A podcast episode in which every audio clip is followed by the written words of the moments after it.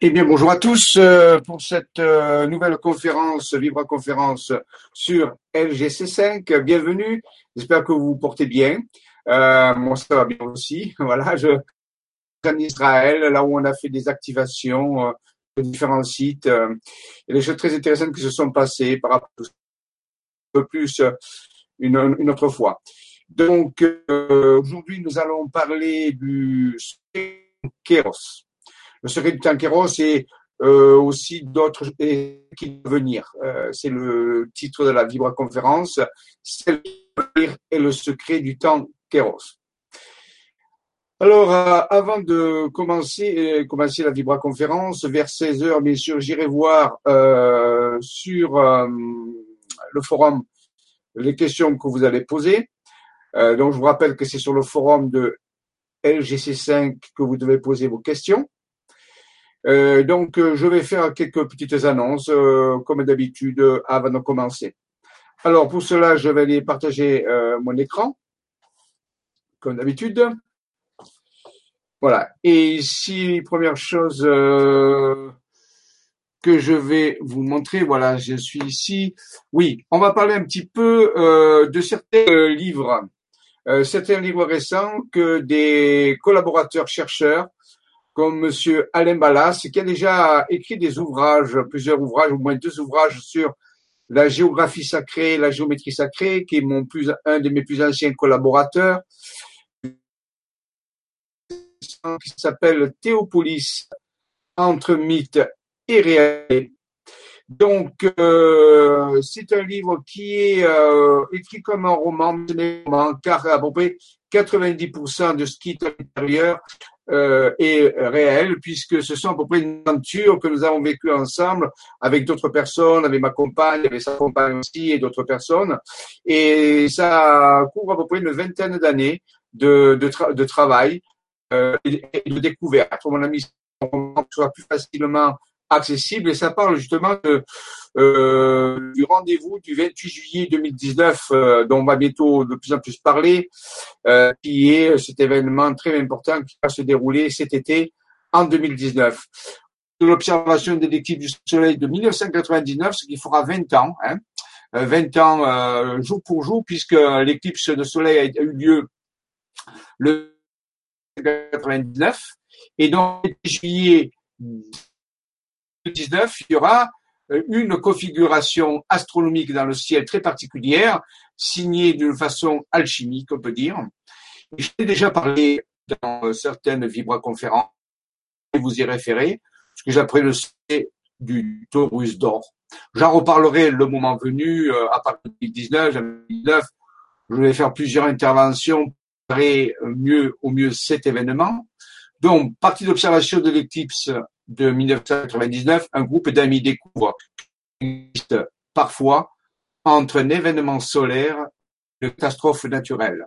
Leurs recherches les conduisent d'indice en révélation pour se conclure sur un lieu mythique de Provence qui s'appelle Théopolis, la cité des dieux littéralement. J'ai déjà parlé de ce lieu dans d'autres aussi conférences, mais on en reparlera de plus en plus parce que c'est un lieu très particulier qui se trouve dans le dans les Alpes de Haute-Provence. Nous avons le vibratoire en découverte improbable de la science physique et rationnelle, de l'arithmosophie à l'astrologie, de la géographie sacrée à Arsène Lupin, fameux Arsène Lupin avec le secret de l'aiguille creuse et le trésor des rois de France, de à la fiction sur le chemin d'une quête qui aboutit dans le sûr ce futur sera le 28 juillet 2019. Leur cheminement mêle l'ésotérisme, la tradition, le symbolisme, la parapsychologie. Réalité ou qui peut vraiment dire où se situe la frontière. Voilà donc euh, un livre qui est aux éditions Cosmogone. Vous pouvez le retrouver sur le site www.cosmogone mot.com.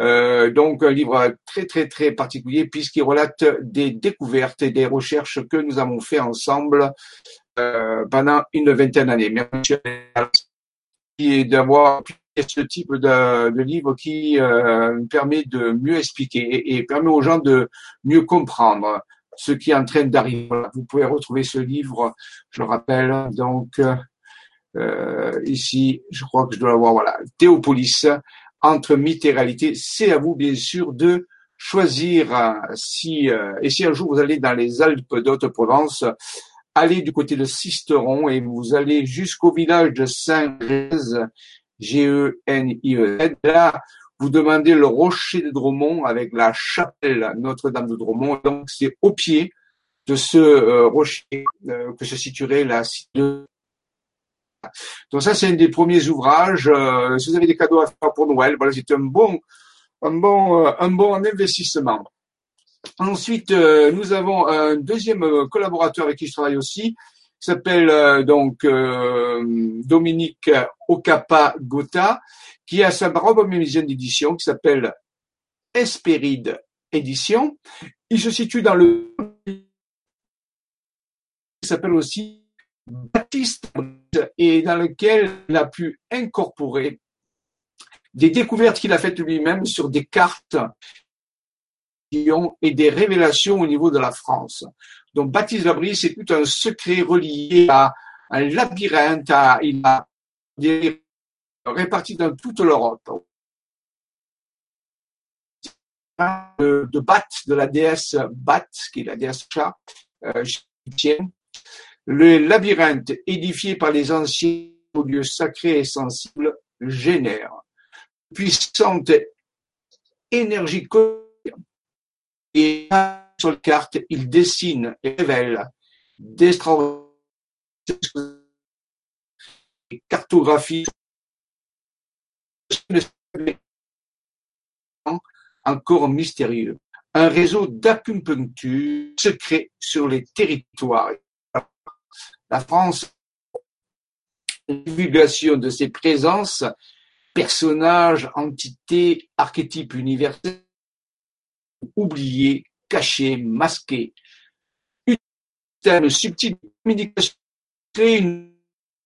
de comprendre le message, de l'étudier, des messages chiffrés Excel la conscience délivre des informations d'un cheminement et un processus initiatique dont vous pouvez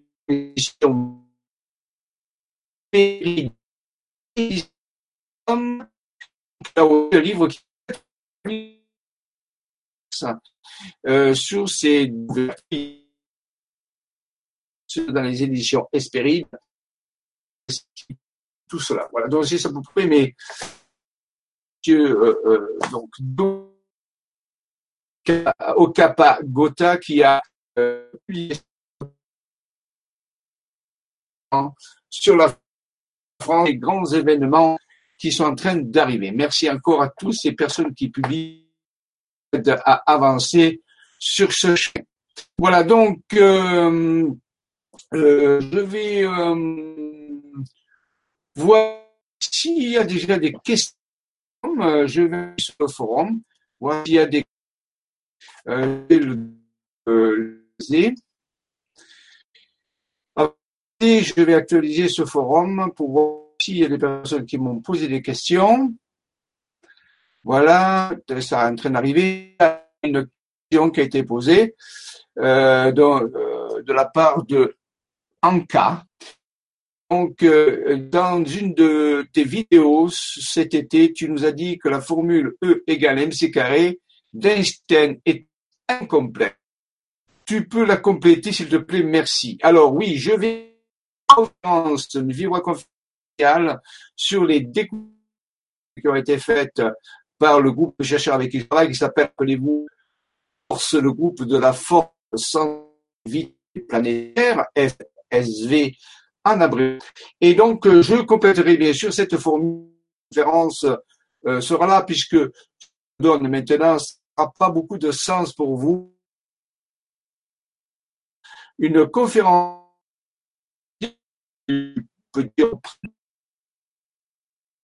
temps 2019, euh, toutes les découvertes qui ont été faites scientifiques et justement sur l'équation d'Einstein d'autres qui vont avec. Donc euh, voilà, c'est noté. Jean, je la compterai le moment venu. Donc pour l'instant, il n'y a pas de, euh, je pense pas qu'il y ait d'autres questions.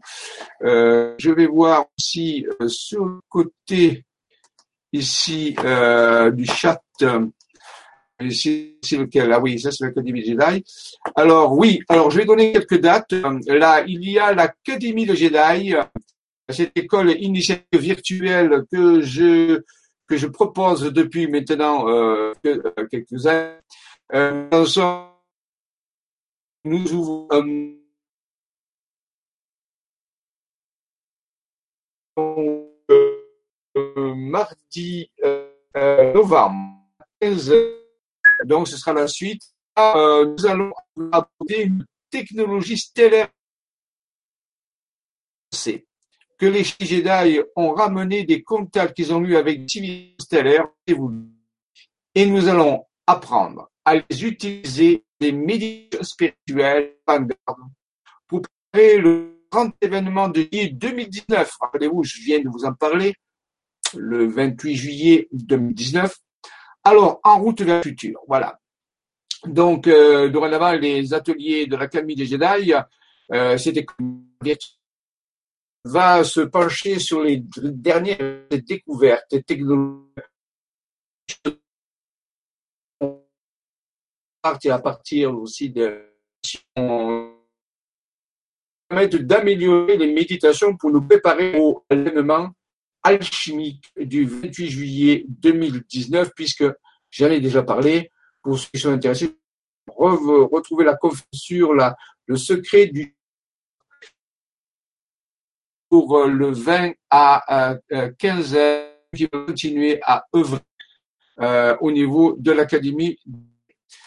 ensuite, euh, bon, je pense qu'il il ne peut pas y avoir de problème. Hein. Voilà. OK. Alors, donc, euh, nous allons euh, à présent voir si euh, j'ai fait le tour de ce que je voulais dire. Oui, voilà. Donc, oui, je crois. que... ah, attendez, excusez-moi. Il y a peut-être quelqu'un qui m'appelle pour. Oui? Jean-Michel. Oui? Bonjour, c'est Brigitte. Je ne peux pas te parler, je suis en conférence là. Conférence. Alors, je, je te rappellerai. OK. Alors euh, donc euh, voilà donc oui nous allons commencer cette, cette vibra conférence et je vais commencer par un petit complément d'information euh, sur ce que j'ai donné la dernière fois au niveau de les contacts que j'ai vécu les trois j'ai fait trois vibra conférences sur les contacts que puisque c'est un groupe que nous vivons ces contacts. Certains, je les ai vécus personnellement, mais d'autres, j'ai beaucoup euh, aussi œuvré avec euh, d'autres personnes. Et je vais compléter cette information, hein, euh, puisque on va parler aussi du temps euh, Kéros, le secret du temps Kéros. C'est bien aussi de se rappeler qu'il existe le temps Chronos. Le temps Chronos, c'est le fameux temps qui s'écoule, le temps du planning. J'en ai déjà parlé maintenant tu lis l'heure de ta mort, mais tu ne la connais pas. Euh, donc, euh, cette heure est un code, bien sûr, dans l'ésotérisme. Et dans l'ésotérisme, dans certains types d'ésotérisme alchimique, on peut dire, relié par exemple aux frères euh, euh, cette heure que tu ne est codée sous la façon 11h22. Donc 11h22 sera un code indiqué le, le temps chrono, le temps qui et qui nous euh, sur euh, ces secondes. Maintenant, nous allons, on tout à l'heure, voilà la fameuse 11h22 inscription qui existe, je le rappelle, au-dessus du comté de Nice, euh, donc euh, à Simiez, dans le, monastère franciscain de Simiez, une horloge indique 11h22, c'est euh, et en haut il y a marqué bien sûr, tu lis l'heure de ta mort, mais tu ne le sais pas. Donc ça c'est le code. Donc on en avait parlé en octobre 2018 de cette immense technologie qui nous a été transférée, fameux Xil dont j'ai parlé la dernière fois, et moins trois ceux les célestes qui nous aident et soutiennent euh, l'humanité de transition vers une nouvelle forme de civilisation beaucoup plus équilibrée et beaucoup plus harmonieuse. Donc, euh, et à travers toutes ces informations que nous recevons, nous avons pu tracer des cartes, des schémas qui nous aident à mener des opérations sur le terrain, des opérations que je vais appeler du nom de géosynchronisation synchronisation par la, par la Terre, c'est-à-dire grâce aux cartographies qui nous est transmise à la par ce que j'appelais la dernière fois la civilisation des âmes, c'est-à-dire les êtres intérieurs, et qui est aussi relayé parfois stellaires et célestes qui viennent incarner, eh bien, par l'information, on a pu tracer des cartes, des cartographies qui nous révèlent des endroits particuliers euh, sur la France et à présent sur le monde actuellement. Euh, et ces endroits, eh bien, nous nous y rendons et euh, à des moments précis, bien sûr, dans des voyages, dans des déplacements, dans des sorties, et nous faisons de ce qu'on appelle la géosynchronisation, c'est-à-dire nous appliquons des protocoles de cosmotellurique qui nous permettent de rééquilibrer le lieu. Voilà, donc j'avais, j'en avais parlé la dernière fois. Et donc, euh, j'avais parlé de ces contacts, de ces cartes qui nous font tracer et qui nous révèlent ces données-là. J'avais parlé de la fameuse base euh, interstellaire, base euh, interdimensionnelle qui se trouve à Fatima, hein, avec mes contacts que j'avais eus à ce niveau-là.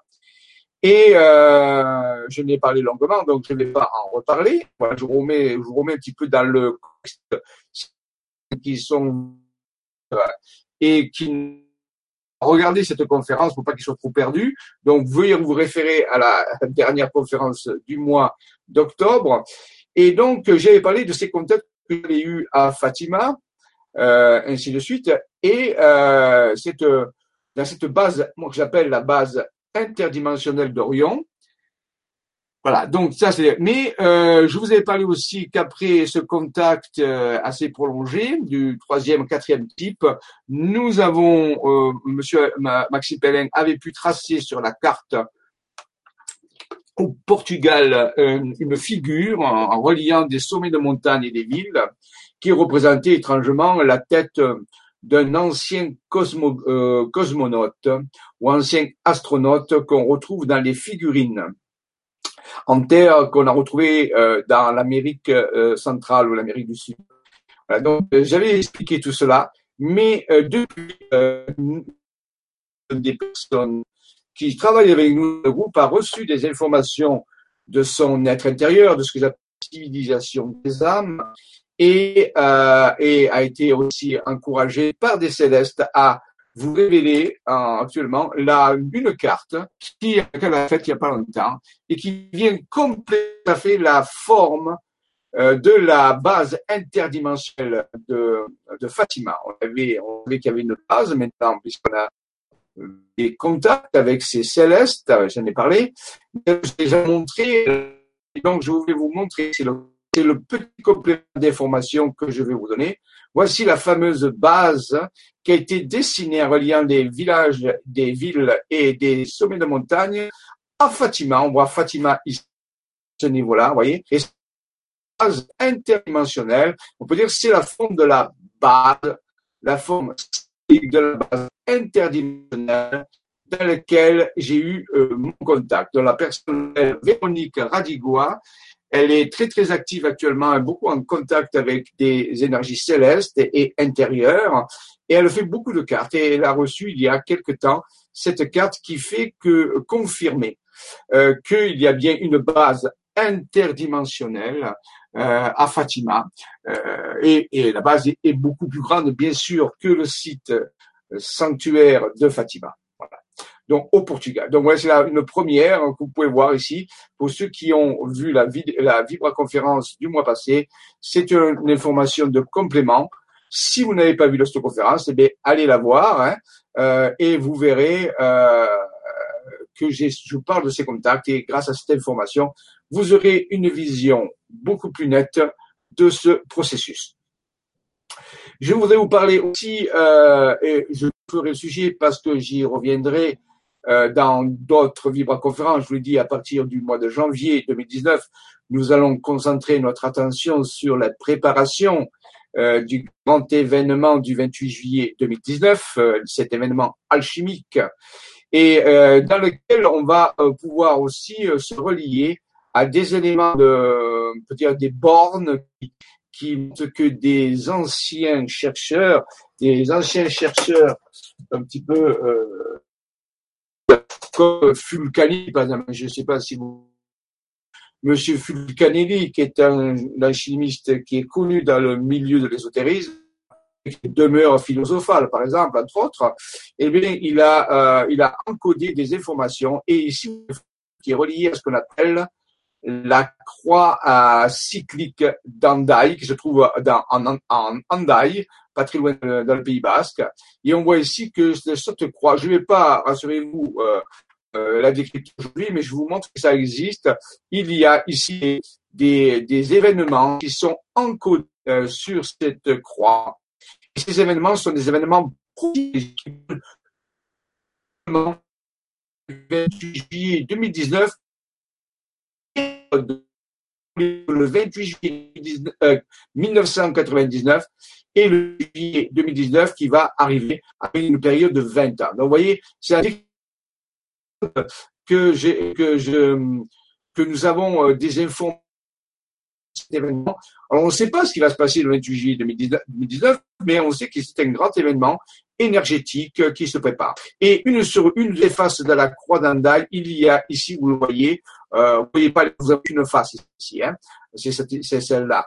Mais euh, il y a quatre faces, chacune portant un symbolisme différent, gravures différentes et sur une des faces de la perspective d'Aldaï, il y a une étoile, étrangement une étoile à six branches, à huit branches, excusez-moi, qui a été sculptée.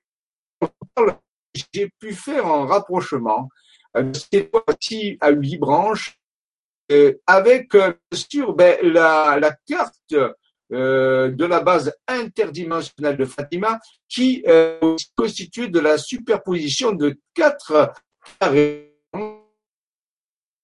qui constitue euh, une étoile en réalité euh, euh, très particulière et comme c'est carré, j'ai lu que c'est cette étoile à huit branches d'une certaine façon. Voilà, bon voilà. Donc je, je le possible double étoile à huit branches qui donnerait bien sûr 4 x 4 16 euh, je trouve qu'il y a une relation entre l'étoile à ange et la base de Fatima. Mais pour l'instant, c'est euh, purement spéculatif. C'est à l'étude, mais je voulais quand même que fonctionne. Voilà. Donc, euh, on est aussi dans la vidéo du contact que j'ai eu. Euh, voilà. Et à Marseille, hein, je ne vais pas refarcer, vous regarderez la vidéo. Hein, Rappelez-vous le contact que j'ai eu avec de sud de la France, avec une entité aussi à ce niveau-là. Et aussi parler du fameux code 12.12 Maya, qui a été aussi trouvé par M. Maxime Pellin, et qui est un chercheur aussi, et qui nous explique que 2012, eh des événements se sont mis en route et euh, sont en train de préparer une suite d'événements. Voilà. Donc, je vous parler, vous rappelez ça, et surtout, vous donner des informations euh, complémentaires sur la base de Fatima euh, à ce moment-là. Je vous avais promis ça. Alors, ok. Maintenant, nous allons euh, aller attaquer la, la, conférence. Je vais voir s'il y a des questions euh, puisque j'y suis euh, ici sur le.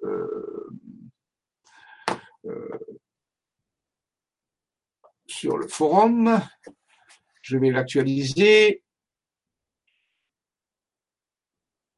On va voir s'il y a des questions qui sont depuis. Il y a une question. Bonjour Jean-Michel. C'est plein de coupures. Ah. C'est bizarre. Je ne sais pas pourquoi. Euh, je ne sais pas pourquoi c'est plein de coupures. Euh, moi, j'entends bien. J'ai un bon retour. Euh, je ne sais pas quoi vous dire. Euh, tout est tout est bien connecté. Euh, est-ce que ça vient pas de vous euh, Je ne sais pas. Je ne sais pas pourquoi la Euh, là, je, je, je sais pas quoi faire. Donc, euh, écoutez, je, je sais pas. Euh, normalement, je vais couper pour l'instant ici. Je vais voir parce que j'ai un retour. Peut-être que c'est ça qui fait des coupures. Attendez, je vais voir si j'ai pas un problème de. Attendez, je vais arrêter le partage et, et voir euh, s'il n'y a pas un problème de son. Euh, au niveau du son.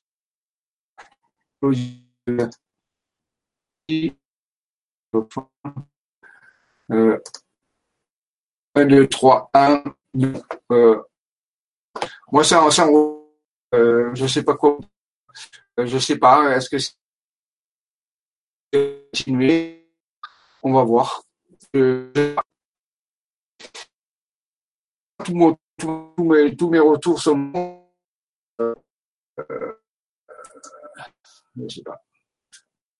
Bon, alors, euh, je continue, je sais pas quoi vous dire. Euh,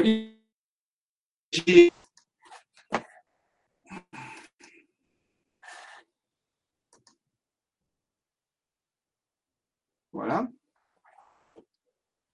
Je vais partager avec le secret du temps Kéros.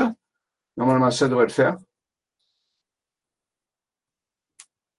Voilà. Bien, écoutez, je commence. Je suis désolé s'il y a des problèmes de son. Je ne sais pas quoi vous dire. Si tout marche bien, pour dans ce diaporama, rien n'est vrai. C'est ainsi que les choses sont. Merci de faire preuve de discernement. Mythologie métaphysique moderne. Bon, ceci étant dit, Kéros, le seul temps Kéros, c'est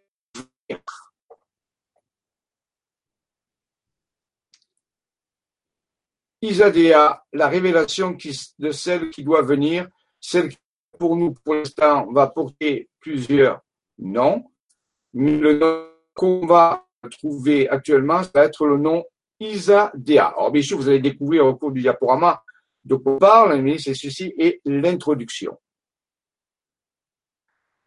On va parler de la gestation d'un monde futur qui se situe dans ce que je vais appeler la période de la période euh, est une période très particulière euh, qui, euh, j'en ai déjà expliqué, euh, chez les Grecs, je vous ai dit, il y a trois types de chronos, c'est le temps qui écoule. Le temps kéros, c'est le, le temps kéros, c'est le temps des opportunités. Le, temps des opportunités, euh, donc euh, le temps, on peut le temps du rêve, euh, le temps des synchronicités, et il est représenté chez les Grecs par un dieu, un être, qui porte au talon des ailes, des petites ailes, un petit peu comme le dieu Hermès Thoth, le dieu messager des dieux, le messager des dieux, qui relie aussi à l'alchimie. Thoth, Hermès, eh bien chez les Grecs, Hermès Thoth, euh, Mercure aussi chez les Romains, c'est le même. Mercure euh, porte à ses ailes. Donc ce temps Kéros, il, euh, c'est un messager, c'est un messager qui nous amène euh, au cours de l'écoulement du temps Chronos des opportunités particulières, des, euh, des occasions euh, qui nous permettent que si nous les saisissons, eh bien, nous pouvons avancer beaucoup plus rapidement. C'est un petit peu comme des synchronisations, des synchronicités, si vous voulez. Donc, euh, et c'est grâce à ce temps Kéros qui a commencé pour nous il y a pas très longtemps, peut-être au moment du 21 euh, décembre 2012, peut-être que c'est à ce moment-là qu'une période favorable de Kéros euh, s'est présentée, ou peut-être est-ce antérieurement à cela. Mais on sait que, disons, globalement, à partir des années 2000, quelque chose a changé dans l'écoulement du temps euh, au niveau de notre planète. Ce n'a pas été, bien sûr, mesurable avec le chronomètre, puisque c'était, on mesure qu'avec le temps chronos, mais ce sont des occasions, des opportunités qui ont été offertes à l'humanité de pouvoir changer euh, sa direction, on peut dire, euh, évolutive. Euh, on lui a offert des possibilités de vivre différemment. Et euh, c'est grâce à ces opportunités que tout ce que je vais vous montrer a pu s'établir. Bien sûr, ce sont des, euh, des occasions particulières. Chez les chrétiens, on appellerait ça comme des grâces. Dans d'autres traditions, euh, ça pourrait être euh, un coup de chance. D'autres pourraient voir ça d'une autre façon ou l'intervention d'une divinité, pourquoi pas. Euh, chacun peut le voir comme il le désire, mais pour nous, les chercheurs du groupe de force santé et vitalité planétaire, ça a été l'occasion de pouvoir recevoir des informations encodées, je vous l'ai déjà dit, sur de la guématrie, sur de la cartographie, et aussi de la guématria, c'est la technique kabbalistique, qui nous ont permis de euh, comprendre que des occasions de changer euh, la destinée de cette civilisation étaient possibles. Donc, là voici ce que veut dire la période Kéros. C'est une période de grâce, on peut dire, qui a commencé pour nous autour des années 2000. Et on va voir pourquoi. Voilà. Donc, c'est un éveil d'un nouveau monde, une nouvelle possibilité de monde qui est en train d'apparaître euh, et euh, et euh, voilà quelques quelques dessins assez poétiques qui nous permettent de, de parler de cette venue, de celle qui euh, doit venir ou celle qui s'approche. C'est à partir des années 2000 que cet événement va pouvoir se mettre en place.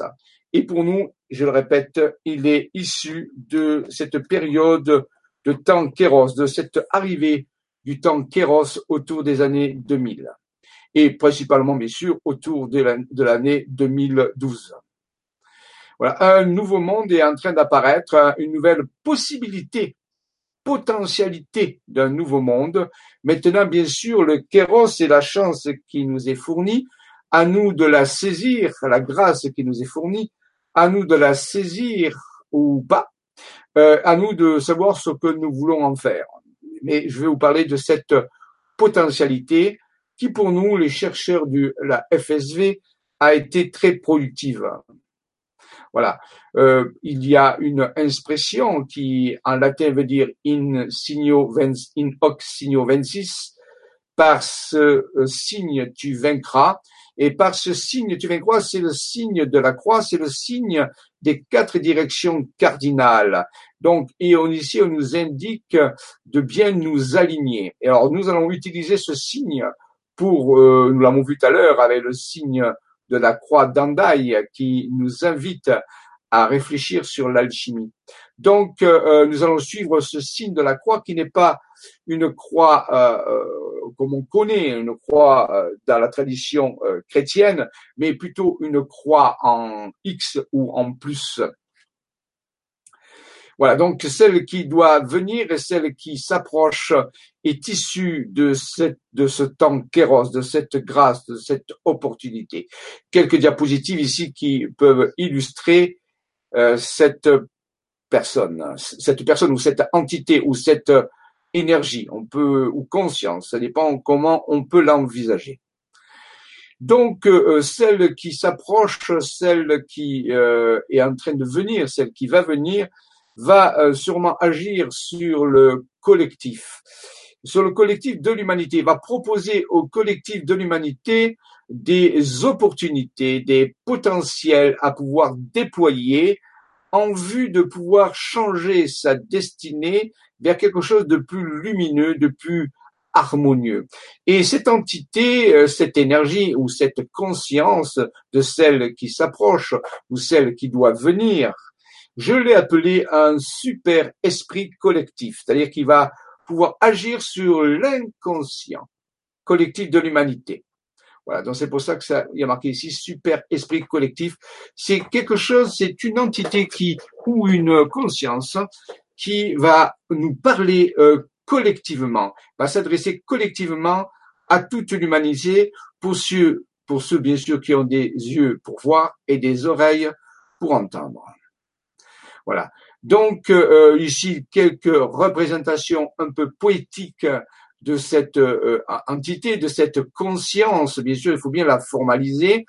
moi, ce que je trouve très intéressant, c'est qu'il existe ici une nébuleuse dans le ciel. Euh, nébuleuses, ce sont des gaz stellaires, des gaz d'hélium et d'hydrogène qui se trouvent dans l'espace sur des distances euh, très très importantes. Et parfois, elles prennent des formes euh, très très curieuses. Ici, elle me fait penser à cette euh, une jeune femme que j'ai appelée l'entité céleste de la nébuleuse de Sophia. Sophia qui veut dire la sagesse. C'est parce que cette entité qui est en train d'arriver, cette conscience, super conscience, qui veut parler à l'humanité, euh, à la conscience de l'humanité, euh, elle est, elle est sage, elle, est Sophia. C'est ce qui veut dire la sagesse. Voilà. Donc j'ai trouvé ça comme intéressant comme illustration. Voyez. Elle nous révélera peut-être l'ultime secret de la rose bleue. Qu'est-ce que c'est ce secret de la rose bleue? Nous, l'évoquerons, bien sûr, hein, au cours de ce diaporama. À l'époque, M. Raymond Spinozzi, euh, mon collaborateur de 20 ans, a, pu en rentrer en contact avec son être intérieur. Et je répète, les êtres intérieurs font partie de ce que j'appelle moi la civilisation des âmes, qui sont les structures les plus avancées dans cet univers. Et chacun d'entre nous a une, euh, contrepartie euh, qu'on peut appeler âme, qu'on peut appeler esprit, qu'on peut appeler être intérieur, et eux-mêmes, ces esprits euh, sont reliés en, forme de civilisation, bien sûr.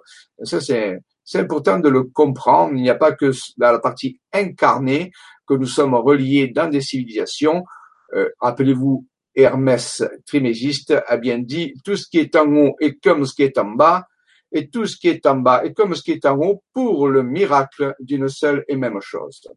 Donc, M. Raymond Spinozzi, en relation avec justement cette civilisation des âmes, dont une partie de lui-même fait partie, comme chacun d'entre nous, je le répète, avait reçu à l'époque des, des schémas qu'il a pu tracer sur une cartographie nationale, une cartographie de la France, et sur des parties gigantesques, et c'est figures géométriques essentiellement euh, réalisées à partir de visions intérieures, retranscrites sur des cartes en reliant des sommets de montagnes entre eux, ont fait apparaître deux grandes structures, ici une dans le sud-est et une dans le sud-ouest, dans l'Aude et l'Ariège, et on va euh, plus tard comprendre que ce sont des centrales d'énergie planétaire, c'est-à-dire des structures qui euh, lorsqu'elles sont géosynchronisées, justement, lorsqu'elles sont reliées entre elles et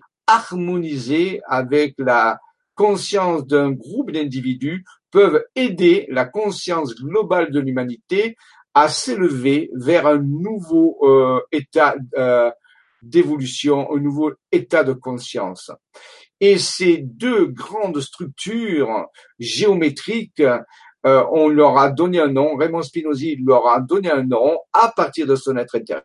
Il va les appeler les deux ensemble Andros Meda, centrale d'énergie planétaire Andros Meda, dire en gros Andros qui veut dire l'homme et Meda la médecine, c'est-à-dire la médecine de l'homme, ça soutient, ça aide, ça soigne l'inconscient collectif de l'humanité euh, à travers, bien sûr, tout un processus de géosynchronisation dont j'ai déjà un petit peu parlé dans d'autres conférences. Et cette, euh, ce super esprit, rappelez-vous que j'ai appelé ce super esprit, ce, cette conscience dont je ne sais pas pour l'instant d'où elle vient. Rappelez-vous, elle s'approche, c'est une prophétie. C'est comme une très ancienne prophétie qui euh, qui arrive pour les temps modernes où on nous interpelle en disant il viendra une époque où celle qui doit venir viendra, où celle qui s'approche s'approchera. Et donc, euh, c'est ce qu'on a découvert hein, dans nos recherches. Et euh, il va, il va falloir donner un nom de code à ce super esprit, à cette conscience globale, je pense de caractère universel. Euh, on va lui donner un nom, et ce nom sera Isadea. C'est une proposition qui a été faite Isadea, et euh, curieusement, ce nom va sortir, Raymond Spinozzi va pouvoir l'avoir en vision et la reproduire dans le sud-est de la France, pas très loin de Marseille, d'Aix, et dans le pays d'Aix, je peux dire, le pays brignolet, Et Isadea va apparaître euh, encodé par des sommets de montagne. Isadea peut, on peut avoir plusieurs types d'interprétations. Hein. Qu'est-ce que ça veut dire? Est-ce qu'on garde simplement un nom? Eh bien, Isadea, euh, moi, c'est mon interprétation, et il peut y en avoir d'autres, bien sûr, du moins qu'elles sont logiques et cohérentes. Isa, euh, c'est relié à une rune dans l'alphabet runique viking du Furta, et il y a euh, une rune qui s'appelle Isa, ou on l'appelle Is aussi, Yes, c'est la rune verticale, c'est comme trait, comme un I. Voilà, ça s'appelle la rune de glace ou le, l'alignement ou la ligne de glace. Voilà, c'est l'axe de glace. Et, et c'est Isa, donc ça veut dire un alignement, un axe. Et Dea, bien sûr, ça veut dire déesse. Donc ça veut dire la déesse de l'axe ou la déesse qui nous permet de nous aligner ou la l'énergie, euh, on peut dire collective d'un esprit qui nous aidera à nous aligner vers un nouveau destin, vers un futur plus lumineux. Voilà. Donc, Isadea est une première interprétation de cette, de celle qui doit venir, celle qui s'approche de cette conscience supérieure, on peut dire, euh, dont je ne connais peu de choses, bien sûr, en toute humilité, euh, mais on sait qu'elle euh, est en train, elle est, elle a commencé son arrivé, on peut dire son interaction autour des années 2000, je répète, euh, juste euh, après le bug, le fameux bug qu'on croyait avec l'informatique, qui n'a pas qui n'a pas fonctionné, bien sûr, ce bug.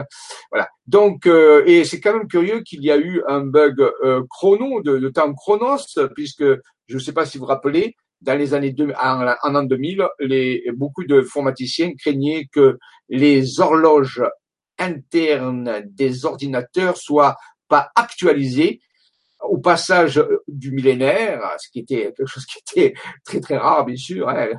Donc, euh, et au passage du millénaire, on craignait que les horloges des ordinateurs ne se synchronisent pas et créent un bug informatique euh, collectif et global. C'est quand même curieux qu'à ce moment-là, euh, cette, cette euh, super conscience que l'on nommera Isadea, la déesse de l'axe, fait son apparition. Hein. Et rappelez-vous, c'est l'apparition du temps kéros, le temps des opportunités chez les Grecs. Donc c'est une conscience, un super esprit. Alors bien sûr, euh, on peut toujours euh, donner quelques images pour essayer de représenter cette super conscience qui n'est pas humaine. Hein. Rappelez-vous, ce n'est pas une conscience humaine, c'est-à-dire euh, incarnée, ce n'est pas non plus extraterrestre, ce n'est pas intraterrestre, ce n'est pas du domaine de des anges ou des archanges, c'est ce que j'appelle un super esprit. C'est quelque chose qui est très très très peu connu. Euh, je dirais c'est quelque chose de nouveau et euh, c'est une grande conscience qui est là et qui nous offre une possibilité euh, de nous élever. Je le répète. Donc voilà, donc une, un petit décès qui pourrait peut-être, pourquoi pas, euh, nous aider à mieux percevoir ce que peut être un super esprit. C'est d'autres encore, vous voyez, c'est, c'est peut-être tout ça et rien de tout ça. On ne, sait pas. Mais j'aime bien euh, donner des images parfois. Vous voyez, il suffirait de mélanger l'une avec l'autre et on aurait un petit peu l'idée. Vous voyez, on n'est on est plus du tout dans des personnages d'incarnation. On n'est pas du tout dans les forces extraterrestres, je le rappelle encore. Ici, on est dans quelque chose qui transcende euh, euh, l'idée de ce qu'on se fait de, de l'esprit, c'est quelque chose qui est au-delà de tout ça. C'est tout ce qu'on sait pour l'instant. Voilà. Elle aurait peut-être un, un, caractère plus penché vers le féminin, puisqu'on parle de celle qui s'approche, celle qui doit venir, plus féminin que masculin. Mais bon, dimension d'un super esprit, euh, là aussi, qu'est-ce que ça peut être? Est-ce que c'est une manifestation de ce que certains pourrait appeler la source, euh, la source de toute chose, tout ce qui est. C'est possible aussi euh, une émanation euh, qui peut nous soutenir, nous aider collectivement, c'est possible. Plein de choses sont envisageables. envisageables. Rappelons-nous, ce super esprit existe bien dans une dimension hein, qui est propre lui-même, et je me plais à, euh, étayer cela par une image d'un océan, un océan, pourquoi pas quantique, un océan de fluctuation quantique, pourquoi pas la source de tout ce qui est le champ unitaire, peut-être qu'à ce moment-là, le super-esprit euh, euh, ce super esprit pourrait être un être, un être l'émanation, pourquoi pas. C'est une, c'est une pensée poétique, si vous voulez, une pensée graphique qui peut peut-être nous aider à mieux saisir. Donc voilà, vous voyez, tout ça se représente, c'est peut-être ça le secret de la rose bleue, c'est-à-dire cette rose extraordinaire euh, qui n'est pas normalement naturelle. Une rose bleue, c'est très très rare. Je ne sais pas s'il en existe, c'est possible. Mais vous voyez, donc la rose bleue, c'est la rose qui qui est différente de toutes les autres formes de rose. C'est le secret de la rose bleue. Euh, c'est un peu pour ça que j'en ai parlé. Donc c'est peut-être ça, ce super esprit, c'est quelque chose de nouveau, quelque chose qui est en train d'arriver. Et quand même, qui ça fait quand même pas mal de, au long de 18 ans déjà, que cette, euh, que ce super esprit interagit au moins avec les chercheurs de la force santé vitalité planétaire et je pense peut-être aussi ailleurs dans le monde, peut-être sous un autre aspect, sous une autre forme, c'est possible aussi. voyez, je vous, ne vous parle que de ce que je connais dans nos recherches et nos publications. Et s'il y a d'autres personnes qui ont pu rentrer en contact avec euh, ce super esprit que nous appelons nous Isadea, puisque son nom est apparu euh, sur la carte, sur la cartographie du monsieur Raymond Spinozzi, euh, euh, je serais heureux de le savoir, bien sûr. Donc, euh, par la venue de ce super esprit, par son, sa manifestation de celle qui s'approche, celle qui doit venir, maintenant qui est en train de venir, en réalité, maintenant on peut dire, eh bien, on peut imaginer qu'il y a un réseau de lumière planétaire pour ce super esprit. Ce super esprit va nous proposer de géosynchroniser des portions de territoire planétaire qui ont des, qui ont des formes géométriques particulières pour constituer un réseau de lumière. C'est une forme de d'internet mais vibratoire. C'est pour ça que j'ai parlé de géosynchroniser les lieux selon une géométrie particulière qui nous a été euh, proposée en vision et que nous avons pu euh, bien sûr dessiner sur des cartes routières, dont Raymond Spinozzi, Maxime Pellin et moult chercheurs au sein de la force euh, santé vitalité planétaire. Donc on peut dire qu'on a accès à un Internet euh, différent d'un réseau de lumière planétaire de ce super esprit. Maintenant, il faut trouver le protocole, bien sûr, pour se connecter, puisque pour se connecter à Internet, il faut avoir un protocole spécifique qu'on appelle HTML, mais ici, bien sûr, c'est pas du tout pareil. Il faut trouver ce protocole. Et il se trouve que euh, on nous a indiqué que pour euh, se relier à ce super esprit, pour œuvrer, pour être connecté à ce réseau de lumière planétaire sur lequel euh, vibre le super esprit, eh bien, il faut se s'aligner sur son être intérieur, c'est-à-dire être en en alignement avec la civilisation des âmes, celle qui nous propose les visions que nous retranscrivons sur les cartes. vous voyez, ça c'est important. Donc, euh, donc se relier à sa propre divinité intérieure, c'est un moyen de utiliser un protocole pour pouvoir euh, se connecter à ce réseau de lumière planétaire. Voilà, force, santé, vitalité planétaire. Euh, c'est euh, là, c'est une image qui peut représenter un petit peu comment ce super esprit peut aider et soutenir la planète et surtout la civilisation ou les civilisations humaines dans ce moment de réactualisation, de réalignement, de changement de trajectoire spatio-temporelle qui va peut-être amener cette civilisation à un meilleur futur et un futur beaucoup plus lumineux. Donc, euh, je reviens un petit peu puisque c'est le secret du temps Kéros, ce secret du temps Kéros, et on voit que euh, ce dieu euh, grec qui s'appelle Kéros, dieu des opportunités, certains pourraient l'appeler le dieu de la chance, pourquoi pas, eh bien, il tient ici dans sa main une balance. Et, il nous propose justement de, lorsqu'on sait détecter ces opportunités, eh bien, de pouvoir les, les utiliser, ce qui fait pencher la balance dans un sens plutôt que dans l'autre. Vous voyez, on, on va parler ici de saisir sa chance. Saisir sa chance et pourquoi pas de provoquer justement de plus en plus de synchronicité et d'opportunités qui vont nous être bien sûr favorables pour pouvoir continuer notre évolution et euh, résoudre la crise globale et planétaire que nous sommes en train de vivre. Donc, ultime opportunité offerte par Kéros. Et ici, on voit un schéma sur lequel, ici, j'ai représenté la ligne du temps chronos qui s'écoule, vous voyez. Eh bien, Kéros, c'est comme une, un point de connexion à une boucle interne euh, dans laquelle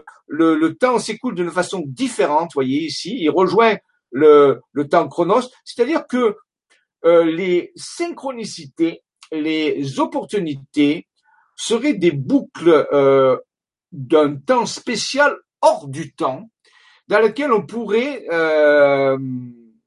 avoir accès à des informations beaucoup plus puissantes et précises dans un laps de temps très court chronos ce que euh, certains chercheurs ont appelé des ouvertures temporelles. C'est-à-dire ça crée une forme de dilatation qui ne serait pas perceptible dans le temps chronos, c'est-à-dire que en une fraction de seconde, on aurait accès à des milliards, milliards de bits d'informations très particuliers qui nous permettraient d'être beaucoup plus efficaces dans les choix que nous faisons ou dans les décisions que nous allons prendre. C'est comme une forme d'assistance temporelle spéciale, dont le temps kéros serait une boucle hors du temps, bien sûr, dans laquelle on pourrait avoir accès à des informations qui seraient données par nos êtres intérieurs, par la civilisation des âmes. Voilà pourquoi c'est une opportunité. Donc je rappelle ici sur le temps chronos, ici il s'écoule peut-être une seconde, et pendant cette seconde, dans le temps kéros, il y a, il peut s'écouler mille ans ou deux mille ans ou dix mille ans, et nous recevons cette information de dix mille ans en une fraction de seconde. Voilà pourquoi on appelle cela l'ultime opportunité. Et bien sûr, ceci pourrait faire pencher la balance de notre destin dans un sens beaucoup plus favorable si nous nous mettons à écouter nos intuitions et euh, les opportunités, les messages provenant de nos êtres intérieurs ou de la civilisation des âmes. Voilà, donc ça c'est une spécificité du temps euh, kéros. Ah, attendez, je crois qu'il y a un petit problème. Est-ce que j'ai j'ai euh, partagé mon écran? J'ai l'impression que j'ai pas partagé l'écran. Ah, c'est possible que j'ai pas partagé l'écran. Ah oui. Ah.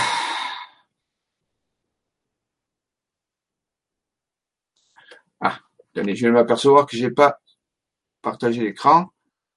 Euh, échec de démarrage du partage d'écran. Voilà. Ah, il ne va pas se partager. Qu'est-ce qui se passe? Attendez, j'ai un petit problème. Je... Ah, ça y est, voilà. Attendez, je reviens, je reviens ici. Ah voilà. Ah ben écoutez, c'est pas trop important. Je voilà, vous avez l'image. Euh, je vais vous montrer. Je sais pas si à partir de quel moment ça n'a pas partagé, mais je vais vous remontrer rapidement les images euh, qui, qui doivent manquer. Euh, ça vous fera ici comme ça euh, une illustration rapide. Je vais pas recommencer le discours, bien sûr. Voilà. Donc ça, c'était le secret de la, de la, alors, je reviens euh, quelques images en arrière. Je ne sais pas à partir du moment ça n'a pas euh, partagé. Mais voilà, donc euh, j'avais parlé du super esprit. Donc, ce sont des images qui sont sûrement manquées parce que j'ai le, partage d'écran n'a pas fonctionné. Voilà, esprit super collectif. Donc, ce sont des images. Je vous ai parlé tout à l'heure de la nébuleuse. Comme ça, vous aurez les images. L'ultime secret de, de voilà, la fameuse Andromeda, centrale d'énergie planétaire dont j'ai parlé tout à l'heure. Voilà, c'est moment pour que vous ayez les images parce qu'il y a sûrement eu un petit bug. Voilà. Voilà. Heureusement que je me suis aperçu. Voilà, fameux Isadea, le, le message qui est apparu euh, par Raymond Spinozzi par la vision intérieure, donc je vous ai parlé. Donc ça, ça complète un petit peu tout ce que je vous ai dit. Les images maintenant un peu poétiques qui essaient de représenter ce que c'est ce super esprit, cette conscience, hein, qui, qui, celle qui s'approche et qui doit venir. Voilà, tout ça c'est un peu poétique, bien sûr, c'est pour se fixer des idées. Donc, je le fais défiler. Hein. Voilà. La dimension du super-esprit dans laquelle le super-esprit, bien sûr, euh, réside et peut interagir avec nous, avec la conscience pour ceux qui veulent s'y relier, bien sûr. Le fameux secret de la, de la, de la, de la rose bleue, dont j'ai pas tout à l'heure. Le réseau de lumière planétaire super-esprit, j'ai parlé, le fameux Internet, hein, où on peut se connecter par le protocole de l'être intérieur. une image symbolique de la protection de la planète par le super-esprit. Et voilà l'ultime opportunité de Kéros dont je vais vous parler. Donc, je pense que j'ai pu récupérer la, peu ce qui vous manquait au niveau des images c'est pas plus mal. Voilà. Donc ici, nous, voilà, bon, maintenant, ça partage, ça marche. Voilà. Donc je vous ai parlé de ce représentation. Je vais passer à la suite. Et ici, euh, vous avez une carte très particulière qui a été dessinée il y a quelques années par Monsieur Maxime Pellin. Monsieur Maxime Pellin qui, qui se, peut se connecter justement à la civilisation des âmes, à son être intérieur, par ce protocole qu'il a appris et qu'il a mis au point, que nous avons mis au point ensemble et qu'il utilise. Et donc, il a reçu une vision un petit peu comme sur Raymond Spinozzi, on l'a vu tout à l'heure, avec la cité planétaire Andromeda et le, le. Et bien ici, c'est toujours dans le sud-est. Je vous ai parlé de la balance. Rappelez-vous, on revient en arrière, la balance que tient le dieu Kéros, entre parenthèses le dieu, bien sûr, le dieu Kéros pour peser les, synchronicités, les, opportunités, eh bien, nous la retrouvons ici dessinée par des sommets de montagne dans le sud-est de la France. Euh, on voit le plateau de la Balance et deux plateaux. Un, il y a un. De l'autre côté du plateau, il y a une espèce de spirale qui se déploie. Au centre, il y a un glyphe qui a été dessiné par des sommets de montagne. ce glyphe, il est connu chez les Mayas sous le terme, le terme jaune auto-existante. C'est un glyphe qui s'appelle graine jaune auto-existante. En dessous, je vous ai mis une petite fresque égyptienne qui correspond à la pesée des âmes lorsque un Égyptien mourait. On disait que son âme, son bas, était amené par Anubis, on le voit ici, le dieu à tête de chacal, et là, son âme était pesée. On voit ici le dieu Thoth, dont on parlait tout à l'heure, Thoth Hermès, un petit peu qui, qui dans, dans la tradition romaine, s'appelle Mercure, qui a des ailes aux pieds, un petit peu comme euh, le temps kéros, on peut dire, eh bien, vous voyez, qu'est-ce qui se passe? Eh bien, on prend le l'âme, le cœur, le cœur, parce que c'est l'âme, le cœur de la personne, et on va le peser. Et si son cœur, alors on va mettre ça dans un vase canope, qu'on appelle un vase canope, on prend le cœur, on le met dans le vase canope. De l'autre côté du plateau de la balance, on met, la tradition égyptienne dit qu'on mettait une plume de la coiffe de la déesse Mat. Mat était la déesse égyptienne de la justesse, de la science. Et elle a une plume, elle porte une plume au-dessus de sa tête, comme symbole représentatif. donc ici, M, vous voyez, c'est comme un vase canope dans lequel on mettait le cœur, le bas de la personne qui était décédée. Et on disait que si le cœur et le vase canope étaient plus lourds que la plume de mat, eh bien, la personne était mangée, on le voit ici, par un espèce de monstre, un crocodile qui était ici, et retourné s'incarner sur la planète Terre. Mais si son cœur avait le cœur léger, c'est-à-dire qu'il n'y avait pas de, tristesse dans ce cœur, il n'y avait pas le cœur lourd, eh bien donc s'il était, ce cœur était plus léger la plume de la déesse Mat, et c'est une plume, c'est pas, pas lourd une plume, eh bien à ce moment-là, la personne était OK et elle était conduite par le dieu Horus vers Osiris, qu'on retrouve ici, l'homme vert, qu'on voit là, avec Isis et Nephthys à côté. Et il était, euh, il allait vers le Duat, c'est-à-dire l'éternité. Ou la Menti, comme on veut. Et donc, euh, voyez, donc il y avait un, un double destin. Si la personne avait son cœur plus lourd que la plume de mat, elle était mangée par le crocodile, le monstre qui était là. Et là, ça voulait dire qu'elle retournait, euh, son karma était trop important, elle retournait sur le plan terrestre pour continuer à affiner ta conscience, alléger son cœur. Par contre, si son cœur était vraiment léger, dans la joie, alors à ce moment-là, bien sûr, elle était amenée dans la chapelle d'Osiris, la chapelle de la résurrection, et là, elle était amenée vers l'éternité euh, par le dieu Osiris. Au centre, pourquoi il y a un glyphe maya, graine jaune auto-existante Parce que cette graine, vous voyez, qui est ici, elle est au-dessus du sol. Vous voyez, ça c'est le sol de la terre. Et la graine, elle n'est pas plantée dans le sol. C'est-à-dire que le, n'a pas besoin du sol pour euh, s'épanouir, elle se suffit à elle-même. C'est pour ça qu'on le dit qu'elle est auto-existante. Donc c'est le, c'est le secret de l'alchimie de la pierre philosophale, c'est-à-dire qu'on n'a plus besoin de venir s'incarner. On est réalisé, on est libéré. Et c'est pour ça qu'ici il y a ce symbole, c'est-à-dire qu'en réalité, si pour obtenir la libération, c'est-à-dire d'être comme la graine jaune auto-existante. Donc on est libéré, on n'est plus relié au karma, à la chaîne de l'incarnation, si notre cœur est plus léger que la plume de maths.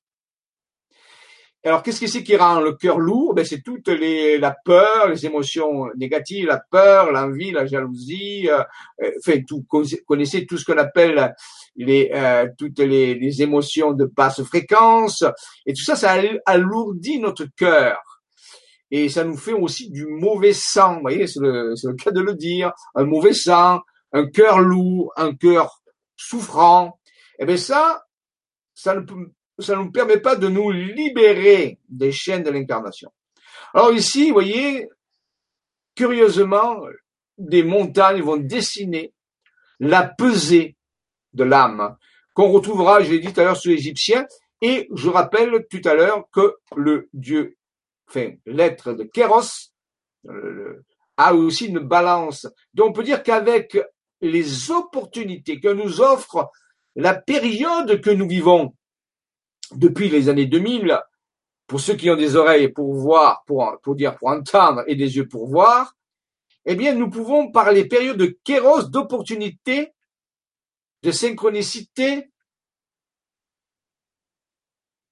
alléger notre karma, alléger notre cœur. Voyez, c'est ce qui nous est proposé ici, pour pouvoir être enfin libéré comme la graine jaune auto-existante et libérée de son cycle de semences et de, pousses sur la terre. C'est l'idée à retenir ici. Alors, on peut dire ça pour chaque individu, bien sûr, chaque humain qui vit sur la planète, mais rappelez-vous que le super-esprit parle plutôt à un collectif d'humanité, c'est-à-dire à toutes les civilisations humaines présentes sur cette planète. On va parler aussi d'un karma collectif, c'est-à-dire d'un d'un cœur collectif de l'humanité. Et la question c'est est-ce que le cœur collectif de l'humanité est-il trop lourd ou léger? Si on le pesait maintenant dans le vase canope, globalement, si on prenait le cœur total de l'ensemble de tous les cœurs en réalité de l'humanité, et si on le mettait dans la balance, qu'est-ce qui se passerait?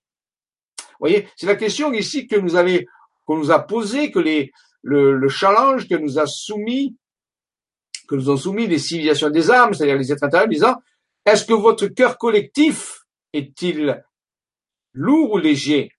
Peut-être que votre cœur personnel est-il léger, mais est-ce que le cœur collectif, lui, est léger? Voyez? C'est la question, puisque le super-esprit, je le répète, euh, s'occupe avant tout de euh, des choses globales. C'est un interlocuteur pour la globalité, pour la peut dire pour la conscience totale de l'humanité. Ce que certains chercheurs appelleraient la non-osphère ou la sphère de l'esprit ou l'inconscient collectif de l'humanité. Vous voyez, donc c'est, c'est ça. Et grâce à Kéros, des opportunités nous sont offertes pour vraiment alléger cet inconscient collectif de l'humanité, cette âme du monde. On va l'appeler l'âme du monde. On va peser l'âme du monde à ce niveau-là. Et chaque fois, bien sûr, on va voir si elle est plus lourde ou pas euh, que la plume de mat. Et pour finir, ici, on voit un vase de canope qui tient euh, le vase canope, le cœur, en signe un peu particulier de la lettre M. M, c'est comme aimer. Donc, on dit, si, si tu aimes vraiment, eh bien, ton cœur va s'alléger. Et si ton cœur s'allège, et si de nombreux cœurs s'allègent, il est possible que le cœur de l'âme du monde s'allège aussi. Alors, bien sûr, ça a été toute notre œuvre à accomplir, trouver des moyens d'alléger le cœur collectif de l'humanité, le cœur de l'âme du monde, le bas du monde. Bien sûr, en passant par notre propre cœur, personnellement, c'est un fait. On ne peut pas euh, soulager le cœur du monde si on, si on a, soi-même le cœur lourd. Ça, c'est vraiment important. Donc, le premier travail, c'est sur soi-même. Mais ici, on nous euh, avertissait qu'il était aussi important de penser à l'âme du monde, de pouvoir peser l'âme du monde et, quand le moment sera venu, euh, qu'est-ce qui va se passer.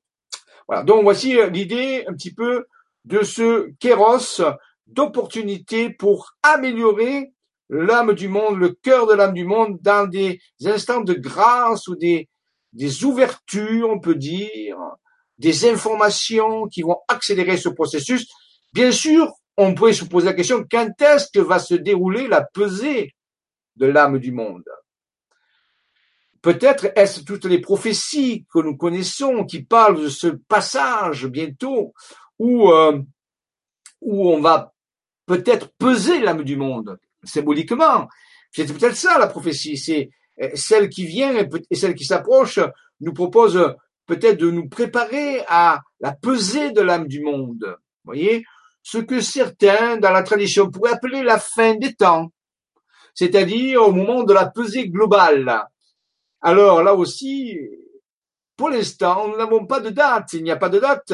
Il y a surtout du kéros, c'est-à-dire des opportunités qui s'offrent à nous.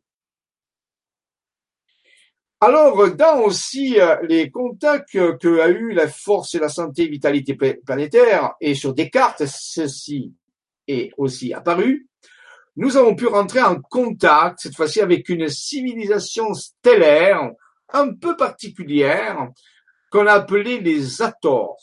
L'Ator, qui fait référence dans la, l'égyptologie à une déesse qui s'appelle Hathor, qui a une tête en forme de vache, c'est la déesse qui a la tête en forme de vache, qui a des cornes, des oreilles de vache, et qui était une déesse qui était dédiée à la fertilité, à l'amour et aux naissances. Ça, c'est important de le comprendre. Donc ici, on a une petite représentation de la déesse Hathor, qui était souvent associée aussi à une autre déesse importante dans le panthéon des dieux égyptiens, qui est la déesse Isis. Et souvent, Isis, euh, on lui mettait des cornes sur la tête, un petit peu des cornes de vache, et on l'appelait Isis atorique, c'est-à-dire qui a les attributs de la déesse Hathor. Mais il est possible que ce symbolisme au niveau de Hathor, de la vache, parce que Hathor c'était relié à la vache, alors on peut se poser la question pourquoi la vache, justement. Hein, on verra peut-être tout à l'heure quelques possible réponse, mais il existerait, d'après certains chercheurs et certains résultats, une civilisation qui s'appellerait des Ators. C'est un collectif qui serait une super civilisation associée à une autre type de civilisation qui s'appelle les Abgals. Les Abgals, ce sont des êtres interstellaires, des célestes qui ne sont pas terrestres, donc, qui viendraient, on va dire ça pour, pour l'instant, de la constellation de Canis Major, qui veut dire le grand chien, et particulièrement d'un système stellaire triple, où il y a trois corps, qui s'appellerait Sirius. On parle souvent de Sirius A, Sirius B et parfois de Sirius C.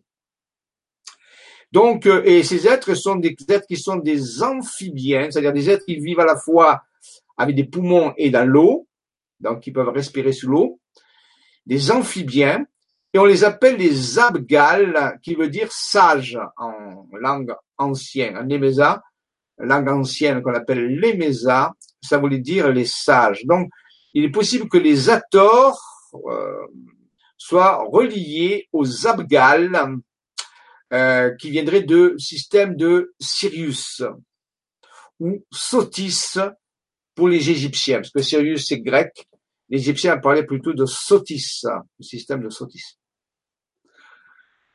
Alors, on va voir pourquoi je vous parle de cette euh, Hathor et de ces Hathor qui sont reliés à ces Abgal, qui sont des êtres stellaires. Mais en temps, revenons deux secondes à ce réseau de lumière Andromeda dont on a parlé tout à l'heure, de cette possibilité de kéros, de géosynchroniser les lieux. Et on nous a appris que si on faisait de la géosynchronisation, c'est-à-dire qu'on allait sur des lieux indiqués par les cartes, et qu'on pratiquait des protocoles euh, de cosmotellurique, c'est-à-dire soit du feng shui, chamanisme euh, et d'autres types de protocoles à mettre au point. Si on permettait de géosynchroniser les lieux, de les réveiller, de les faire vibrer selon une géométrie indiquée par la civilisation des âmes des êtres intérieurs, et donc, ça permettait justement de soutenir cet allègement du cœur global de l'humanité. Ça avait un effet thérapeutique, de soin sur l'âme du monde, on peut dire comme ça. Voilà donc un autre exemple ici de réseau de lumière Androsmeda. Rappelez-vous qu'Androsmeda, c'est les deux grosses matrices que nous avons tout à l'heure dessinées par Raymond Spinozzi après son être intérieur.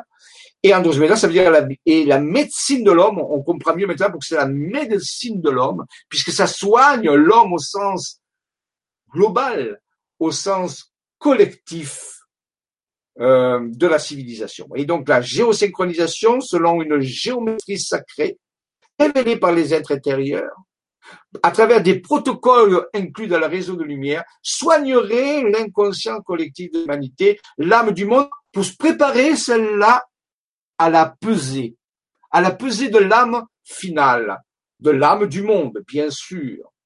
Et tout ceci étant relié à celle qui s'approche, celle qui doit venir, ce super esprit qui nous aiderait, nous soutiendrait, qui créerait pourquoi pas des opportunités, des kéros pour ceux qui ont des yeux pour voir et des oreilles pour entendre. Alors je vais aller voir si sur le euh, deux secondes là, s'il y a quelques questions. Euh, je vais arrêter la le partage. Et je vais voir s'il y a euh, des questions sur le réseau. J'espère que le problème de son s'est arrangé. Pour moi, ça marche, tout marche bien. Je ne peux pas quoi vous dire. Peut-être ça vient de votre propre connexion Internet. C'est possible aussi. Donc, je vais aller ici et je vais euh, voir s'il y a des questions puisqu'il est 16h15. Voir s'il y a des questions sur le forum. Euh, donc ici. Euh, pour l'instant, je vois pas. Il n'y a pas. Euh, ouais. Donc non. Ah si. on est plusieurs sur le chat YouTube un problème, ça lag. Eh oui, oui, ça doit être dû à des connexions euh, des réseaux. Euh, ce sont des connexions euh, des réseaux Internet. Oui, c'est des problèmes avec la, la technologie.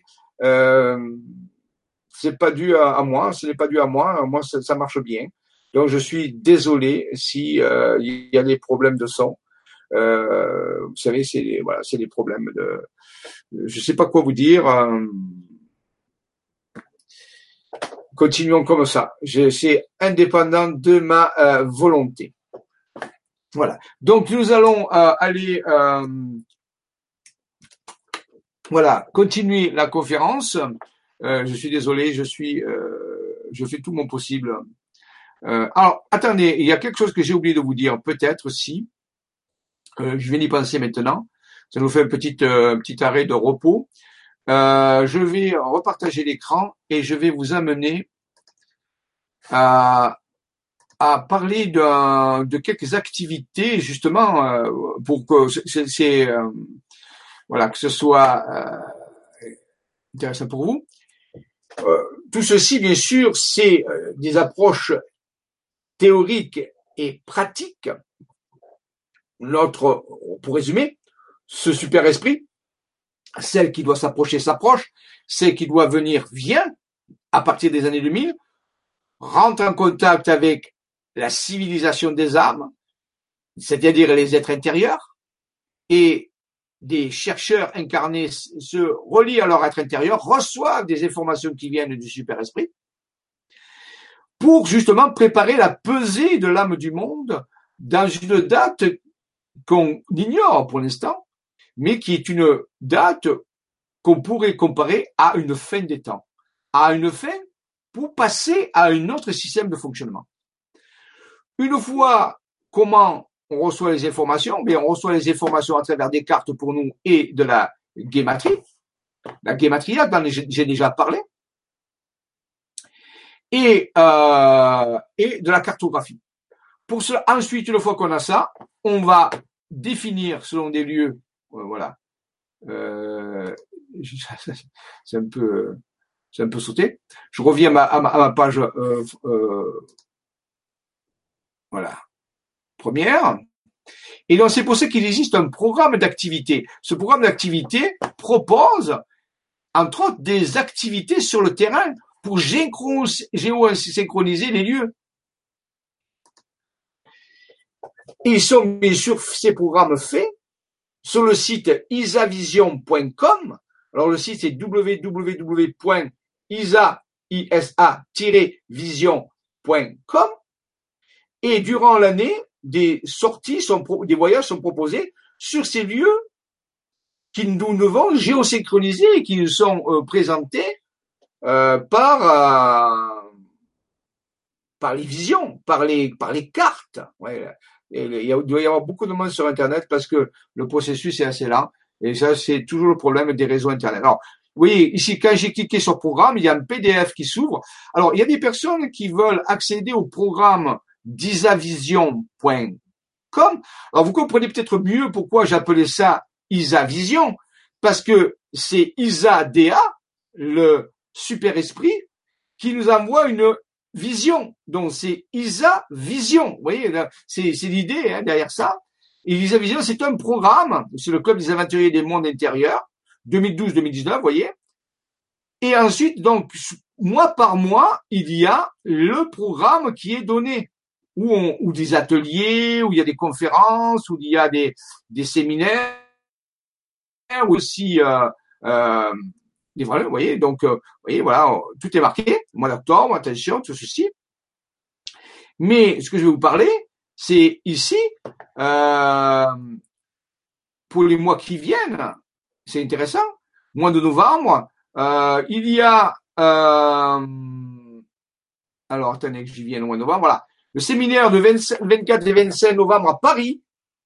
Euh, ce, donc, il y a un séminaire de deux jours où je parle justement de toutes les dernières découvertes et, recherches qui ont été faites et propose des méditations très particulières, vous voyez, exopolitique et coordination galactique, les différentes espèces stellaires non humaines, comment mieux comprendre une pensée et un comportement non humain, les technologies spirituelles de l'accélérateur annulaire de lumière et les technologies scalaires pour l'ascension, tout ceci nous a été fourni à travers les visions de nos êtres intérieurs et à travers les stellaires.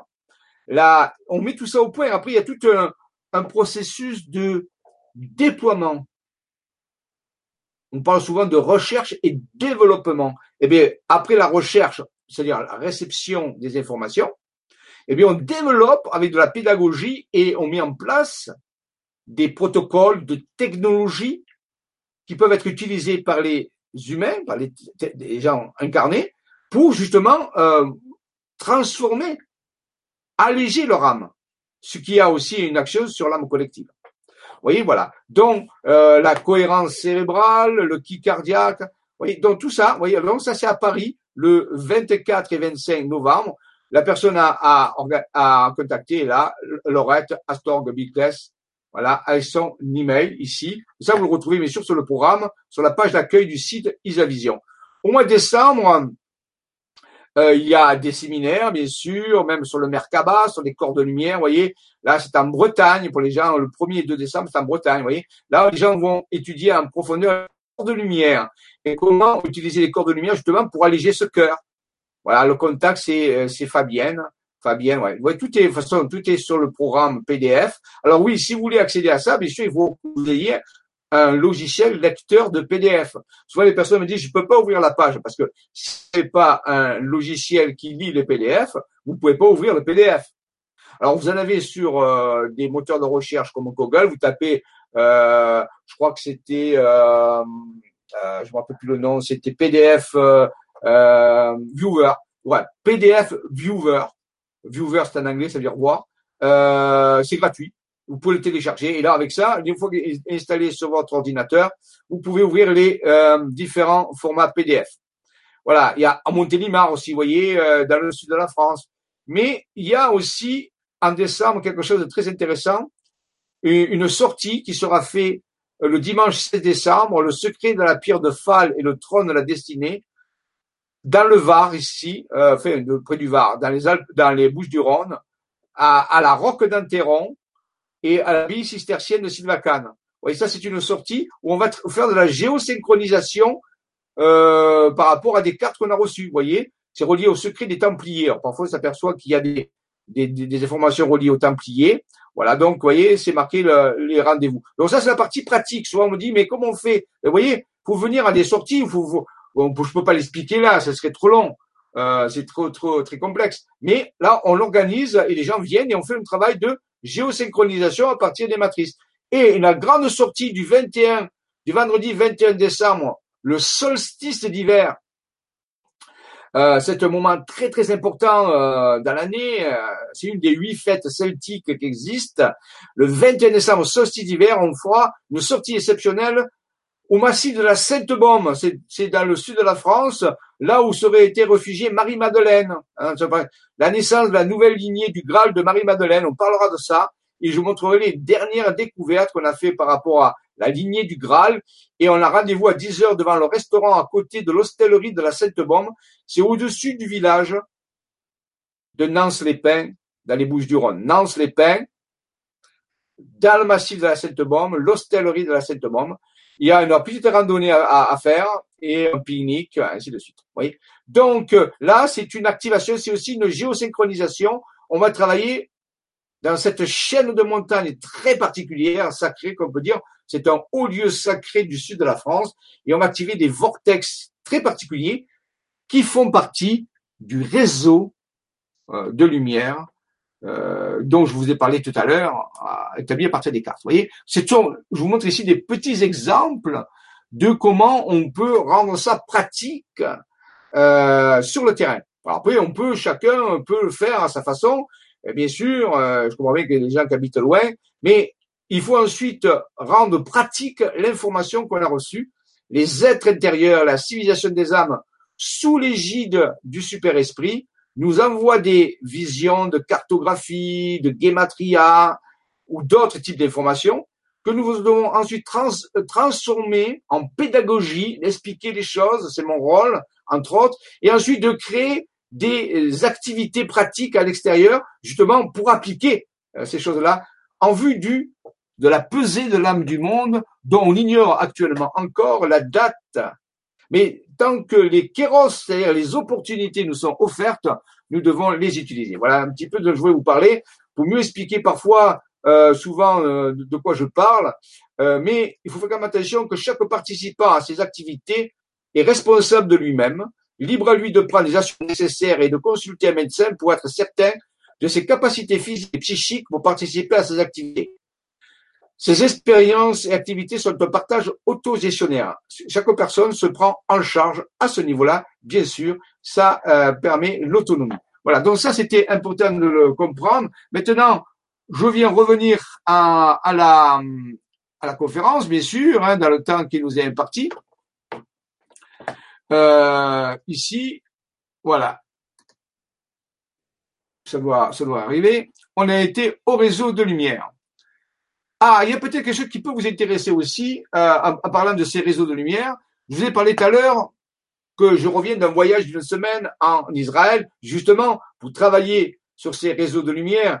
Et s'il y a un lieu sur Terre où ces réseaux, entre autres, doivent être travaillés, c'est bien cette région du monde qui est encore d'actualité, on en vient d'en apprendre, sous tension, sous stress, beaucoup partagé, beaucoup de partage, euh, c'est-à-dire de, rivalité.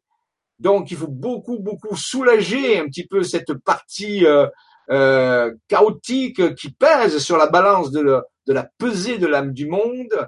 Donc, nous sommes allés à neuf personnes de faire un travail d'énergie sur euh, la terre sacrée d'Israël, euh, sur les pas de Jésus et de Marie-Madeleine, bien sûr, et euh, nous, grâce à une cartographie qui a été euh, révélée par Véronique Radigua, une des chercheuses de euh, groupe de force santé vitalité planétaire. Et en- entre autres, je ne vais pas vous raconter toute l'histoire, il y aurait des choses extraordinaires qui sont passées, mais je vous quand même, je vous ai préparé quelque chose euh, qui est euh, ici. Euh, faut que je le retrouve. Tenez, je sais plus où il est. Euh, je vais essayer de le retrouver. Euh, attendez. Ah, c'est là, voilà. Normalement, ça doit revenir. Voilà, c'est ici. Voilà. Vous voyez, voyage en Israël. euh, ici, je vais pas vous montrer. Vous voyez, on a pris beaucoup de photos. Mais euh, pendant ce voyage Israël, je vais vous présenter quelque chose qui va aussi illustrer un petit peu ce que j'ai dit. Euh, une carte très récente, très très récente, euh, qui a été, alors, elle est un peu, attendez, voilà, elle est un peu, euh, voilà, la mettre droite. Voilà. C'est une carte qui a été reçue aussi par Véronique Radigua, qui produit beaucoup actuellement de cartes de vision de la de, provenant des civilisations des âmes et aussi de, du super esprit. Et ici, bien sûr, c'est une carte qui n'est pas sur Israël, mais sur le sud-est de la France, c'est-à-dire en Provence. C'est exactement construit à partir de villages et de sommets de montagne, c'est toujours le même processus. Mais ce qui est intéressant, c'est que ici, on nous montre des dates qui apparaissent. Voyez, ces dates, elles sont bien sûr dessinées sur la carte. Elles ne sont pas euh, inventées. Elles sont euh, euh, proviennent de la reliance des points. C'est la vision que nous donnent les êtres intérieurs, bien sûr. Et on nous dit recevez l'eau de Ptah ou le foie. Alors l'eau de Ptah, Ptah c'est un dieu égyptien, c'est un peu le dieu de l'alchimie. C'est ce que j'appellerais moi des souffles d'énergie. Ce sont ces grâces, ces moments où Kéros apparaît, où on peut recevoir des informations et de l'énergie. On peut l'appeler ça l'eau de Ptah. On peut l'appeler aussi le foie. On peut l'appeler le souffle de l'énergie ou le souffle de l'esprit. C'est différents euh, noms. Et on nous a donné des dates où ce, ces canons pouvaient s'ouvrir et on pouvait recevoir plus facilement euh, n'importe où sur la planète, et bien sûr pas forcément en Provence, ni en Israël, bien sûr. Et les dates étaient le 29 septembre, on la voit en haut, 29 septembre, 29-9. Le 4 octobre, c'est l'ouverture. Le 11 novembre, il y a pas très, on était en Israël et on a reçu justement une information très puissante ce jour-là. C'est passé des choses extraordinaires. Euh, le 11-11, je vous ai dit que le 17-11, le 17, c'est-à-dire ce week-end qui vient, eh bien, il y a une ouverture du, pour ceux qui veulent recevoir cette, cette énergie, ce souffle d'énergie, il suffit de se mettre en méditation. Alors, c'est n'importe n'importe quel moment de la journée, bien sûr. Vous pouvez recevoir si seulement vous mettez votre attention et intention à ce niveau. Et donc, euh, le, donc le, le 17 novembre, il y a l'eau de qui vient aussi. Alors, ce n'est pas de l'eau, hein, je répète, ce sont des énergies, de l'information qui vient du cosmos. Ce sont des opportunités. Ce sont les actions du kéros. Vous voyez, là, on, on, on, a pu même euh, avoir de la chronologie kéros. Vous voyez, on a pu provoquer du kéros. Ensuite, il y a le 8-12, le 8 décembre. C'est, c'est un jour, c'est le jour de la, de l'Immaculée Conception. Très, très fort. L'Immaculée Conception, le 8-12, on aura le, le, l'eau de Ptah. Le 16, le 16 euh, décembre aussi, un moment très très important, le 16 décembre, retenez bien ces dates, et enfin le 25 décembre, jour de Noël, ça tombe bien, euh, le 25 décembre, aussi euh, une ouverture pour l'eau de Ptah. Et en bas, il y a marqué P.Pio.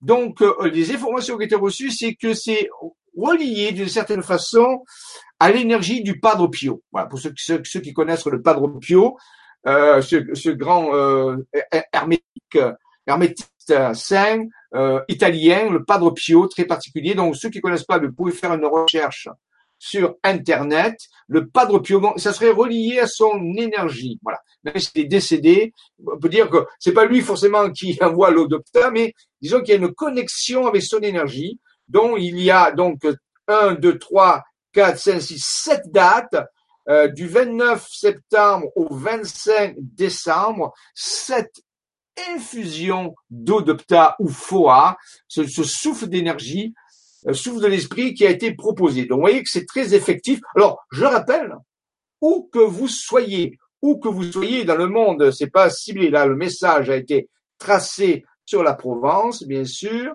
euh, mais euh, vous pouvez le recevoir n'importe où dans le monde. Hein, voilà. Et selon une spirale, vous voyez, une spirale qui représente un petit peu cette énergie euh, qui tournoie et qui, ce vortex, on peut dire, c'est un vortex vu de dessus, un espèce de vortex par rapport à tout ça.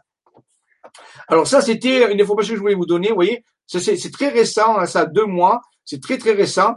Et maintenant, je vais vous montrer justement ce qui s'est passé au moment, euh, normalement j'ai dû le mettre quelque part. Euh, oui, c'est toutes les, les photos d'Israël, donc j'en reparlerai. Euh, mais c'est bizarre parce que je, je l'avais mis. Non, mais j'ai pas le. C'est curieux. Euh, j'ai pas mon. Ah voilà, voilà, c'est là. Voilà, donc euh, voilà, j'avais préparé, c'est bien. Voilà, donc je reviens la carte, bien sûr. Hein, on, on, a vu la carte tout à l'heure, c'est toujours la même. Voilà. Et voilà, nous sommes allés à un endroit euh, près de euh, Migdal, euh, dans la, de, du village de Magdala, qui se trouve près de la ville de Migdal. Et il y a une chaîne de montagnes où euh, Marie-Madeleine, ou Jésus, d'après la tradition, se serait promené. Vous voyez, ce sont des villages troglodytiques et euh, nous sommes allés faire un travail énergétique en ce lieu, euh, donc il y a à peu près deux jours de cela, deux trois jours, et pendant le voyage d'Israël. Et euh, oui, c'est un lieu bon particulier, hein, qui qui est très sauvage, très très. Et là, nous avons à un moment donné, dans l'après-midi, reçu une une, justement un grand vortex d'énergie qui est venu sur nous. D'un coup comme ça, on était sur le lieu, on discutait, on était même en train de manger, et à un moment donné, il y a une ouverture qui s'est faite et euh, euh, quelque chose est venu du, ciel dans cette direction, vous voyez, la direction du soleil. Et là, à ce moment-là, il y a tout le monde a ressenti cette énergie énorme, ce souffle de, de pta, euh, ce foa, l'eau de pta, euh, qui, est venu. Alors, c'était pas le 11, c'était un, un, temps après. Le 11, on a eu quelque chose, mais c'était le lendemain, je crois. Et donc, oui, ça, il y a, les jours, puis ça peut être un peu décalé aussi. Et voilà. Et donc, et, j'ai pris des photos parce que ça tire une énergie. On a mesuré au niveau de la radiesthésie des énergies fabuleuses. C'est monté à des niveaux incroyables et tout le monde ressentait euh, cette espèce d'énergie électrique qui n'était pas due au Dieu lui-même. Parce que le Dieu lui-même ne vibrait pas vraiment très haut. C'est quelque chose qui a eu une ouverture. Et à un moment donné, j'ai pris une photo et voici l'agrandissement de ce qu'il y a eu sur la photo. Alors je reviens. Oui, c'est cette photo-là. Et cette photo-là, à un moment donné, j'ai senti quelque chose dans le ciel. il y a des nuages. Alors, faut que je retrouver la, l'agrandissement, vous voyez. Il euh, faut que j'arrive à trouver l'endroit où c'est. Voilà. Vous voyez? Voilà. Et ça, ce n'est pas des nuages. On les voit bien, les nuages. On voit bien les nuages qui sont derrière. On voit bien quelque chose qui est là. C'est peut-être un oiseau, on ne sait pas trop. Hein. Moi, je suis pas sûr que ce soit un oiseau, mais enfin, on ne voit pas trop. Mais ici, vous voyez, il y a une espèce de manifestation, comme une espèce de vortex qui est là. Ce ne sont pas des nuages du tout. Euh, vous voyez, si je l'agrandis, vous voyez, ça pixelise. On voit bien que c'est différent des nuages. Les nuages sont derrière. Hein. Voyez, donc ici, vous voyez, on voit, bien, la différence. On voit bien qu'il y a, c'est pas sur le même plan. On voit bien qu'il y a un effet de profondeur au niveau des nuages qu'il n'y a pas ici. Et j'ai pris ça et je l'ai travaillé euh, au niveau de la photo. Vous voyez, on voit ici le point noir qui est là. Et ici, on voit cette structure qui était pile au moment où on recevait l'énergie. Alors, je ne dis pas que ce sont des, des, ovnis. Je dis c'est une manifestation énergétique dans le ciel qui est juste dans, dans la direction euh, de ce qu'on avait ressenti. Donc, voilà. Vous voyez, il suffit de, parfois de prendre des photos et, où on ressent et euh, souvent ça apparaît de différentes façons à ce niveau-là. Voilà, la fameuse euh, Odopta. Donc, vous voyez, c'est très euh, c'est très pratique, quoi. Vous voyez, ça, ça arrive. Et là, je vous garantis qu'on a eu vraiment, vraiment un gros ressenti énergétique. Et tout le monde qui était là, les neuf qui étaient là, ont, ressenti cette énergie électrique très puissante. Donc, ça marche bien. Les rendez-vous sont bien là, même on peut dire que ce sont des fenêtres, des fenêtres d'opportunité, des fenêtres hum, où euh, on peut, si on est euh, à un endroit particulier ou si on est euh, en, en, méditation ou si on est disponible, recevoir ce souffle d'énergie de l'Odopta. Et ça fait partie des processus que nous commençons à découvrir et qui font partie du temps kéros. Ce sont les grâces, ce sont les, les opportunités dont je parlais tout à l'heure. Ici, c'est un exemple. Je voulais vous présenter un exemple pratique très récent. Et ça se reproduit, bien sûr, plusieurs fois. Donc, retenez bien ces dates pour ceux qui veulent euh, justement ressentir ces choses-là. Attention, c'est pas systématique, hein, euh, mais nous, chaque fois, euh, chaque, chacune de ces dates, il y a eu quelque chose qui s'est passé, différent, bien sûr, mais ce sont des ouvertures, et ça, ça provient d'une carte, d'une vision intérieure donnée par la civilisation des âmes, des âmes, des êtres intérieurs, sous l'impulsion du super-esprit Isadea, dont on a parlé tout à l'heure. Donc, vous voyez, là, c'est vraiment un peu plus clair euh, par rapport à tout ça. Voilà. Donc, je voulais vous le présenter, euh, qui est pas que de la théorie, euh, de la pratique sur ce site près de Migdal ou Magdala, site archéologique de Magdala, donc près du lac de Tibériade. Hein. Voilà, donc je vous parlerai peut-être un jour du voyage. Il y a eu d'autres choses. Alors je vais revenir à, à la partie, euh, on peut dire. Alors attendez, je regarde si j'ai des questions puisque je suis là. Euh, ok.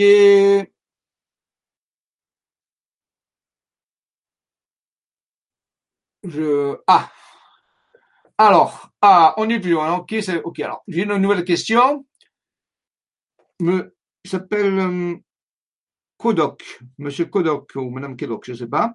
Alors bonjour Jean-Michel. Est-ce que les planificateurs, bien qu'ils soient invisibles, peut-on savoir de quel type sont-ils humanoïdes, nordiques, hominidés, états réticulés, insectoïdes, reptiliens, autres? Étant donné que vous avez parlé de contact dans l'avenir proche, peut être, peut-être que la pédagogie est reine, je suppose qu'ils ont pris ce facteur en question pour nous préparer. Est-ce prématuré pour vous en parler ou vous ne savez simplement pas à quoi il ressemble? Alors, euh, je vais revenir si vous le permettez, à l'écran pour répondre à ces questions. Est-ce qu'il y a des questions là ah, attendez, voilà, ça y est. Alors, euh, oui, euh, je sais à quoi il ressemble. Enfin, soyons pas présomptueux. L'exil ou les euh, donc ces êtres invisibles, hein, ces planificateurs invisibles, ils sont invisibles bah, Tout simplement parce qu'ils sont différents de nous et ils connaissent bien la psychologie humaine. Et ils savent que les humains, les terrestres actuellement, ont peur pratiquement de tout ce qui est différent d'eux. Et à tel point que même au sein d'une même planète, ils se méfient les uns des autres dès que la couleur de peau change ou quand les coutumes changent. Vous voyez déjà, à ce niveau-là, donc ils ont bien sûr saisi que ayant des aspects euh, non humains, c'est pour ça que j'appelle ça des intelligents non humaines, euh, si se présentaient nous, à nous directement, bien sûr, euh, la 98% des gens auraient peur. Et on ne peut pas avoir un contact bienveillant, bénéfique, avec bâti sur la peur. Surtout que beaucoup de euh, cinéma, de films, nous ont surtout présenté des extraterrestres comme étant des prédateurs, des, des gens qui allaient nous envahir, qui allaient nous manger ou quoi ça. Donc, vous voyez, on a beaucoup, beaucoup de, on peut dire qu'on a notre cœur est lourd et pesant par rapport à ça. Il n'y a pas de problème. Alors donc, bien sûr, ils, réfléchissent à tout ça. l'exil, ceux d'Orient, moi de ce que je parle, le, c'est moult civilisations, ils sont très nombreux. Oui, ils sont un mélange de tout cela. Il y a des insectoïdes, il y a des amphibiens, il y a même des êtres qui ressemblent à des félinoïdes, des félins. Il y a des êtres qui sont qui, qui ressemblent à des pieuvres, on peut dire. Il y, a des, il y a des êtres qui ressemblent à des humains, un peu comme les nordiques dont vous parlez, c'est-à-dire qu'ils sont très peu différents de notre morphologie, mais globalement, euh, euh, ils sont différents de nous, bien sûr. Euh, les civilisations qui nous ressemblent ne sont pas légion. Hein, voilà. Donc, et même s'ils nous ressemblent, ils ont quand même quelques différences euh, qu'ils pourraient euh, parfois nous choquer aussi. Alors oui, moi je n'ai entré en contact dans mes contacts, j'ai parlé, et j'ai pas parlé de tous mes contacts, mais lorsque je suis rentré en contact avec eux, à différentes périodes de ma vie, j'ai été en contact avec des êtres qui, qui nous ressemblaient, puis j'ai été en contact avec des êtres qui ne ressemblaient pas du tout. Donc ils sont euh, de nombreuses formes, bien sûr, et ils sont très euh, prudents avec ça. Ils veulent pas du tout nous, effrayer. Alors parfois ils peuvent utiliser des technologies de camouflage qui, qui camouflent leur forme fondamentale et nous, projettent une forme avec laquelle nous pourrions ne pas avoir trop peur. Ça fait partie des protocoles de rendez-vous et de communication, euh, dire d'exopolitique, pour pouvoir euh, communiquer avec les humains sans provoquer de la peur, du rejet, ou ainsi de suite. Et je parle ici bien sûr des entités célestes ou des ou intraterrestres, c'est pareil, euh, bénéfiques, celles qui veulent aider et soutenir l'humanité. Les prédateurs ne prennent pas du tout de précautions à ce niveau-là. Ils se présentent tels qu'ils sont, puisque leur but n'est pas, bien sûr, de dialoguer, mais de faire ce qu'ils ont à faire. Donc, euh, les civilisations non humaines bienveillantes avec lesquelles nous euh, œuvrons, travaillons au sein du groupe de la force et la vitalité planétaire, et je pense qu'il y a d'autres groupes aussi dans le monde qui travaillent avec eux, même si je ne les connais pas, euh, euh ils nous ont bien dit qu'ils prenaient euh, bien soin de ne pas nous effrayer. Voilà. Donc oui, je connais certaines de ces formes, mais je ne connais pas toutes les formes, bien sûr. Ils sont, il y aurait plus de 80 peut-être espèces différentes, avec des formes différentes, allant de celles qui sont dans l'eau, à celles qui sont sur terre, celles peut-être qui volent, je n'en sais rien. Vous voyez, donc euh, ils sont euh, nombreux. Souvent, ils ont une structure un petit peu euh, hominidée, c'est-à-dire un encéphale supérieur avec deux membres supérieurs, deux membres inférieurs. Mais bien sûr, l'aspect est différent, la structure de la peau, et la, morphologie peut changer. Mais la structure euh, humanoïde semble être assez euh, prévaloir dans l'univers. Hein.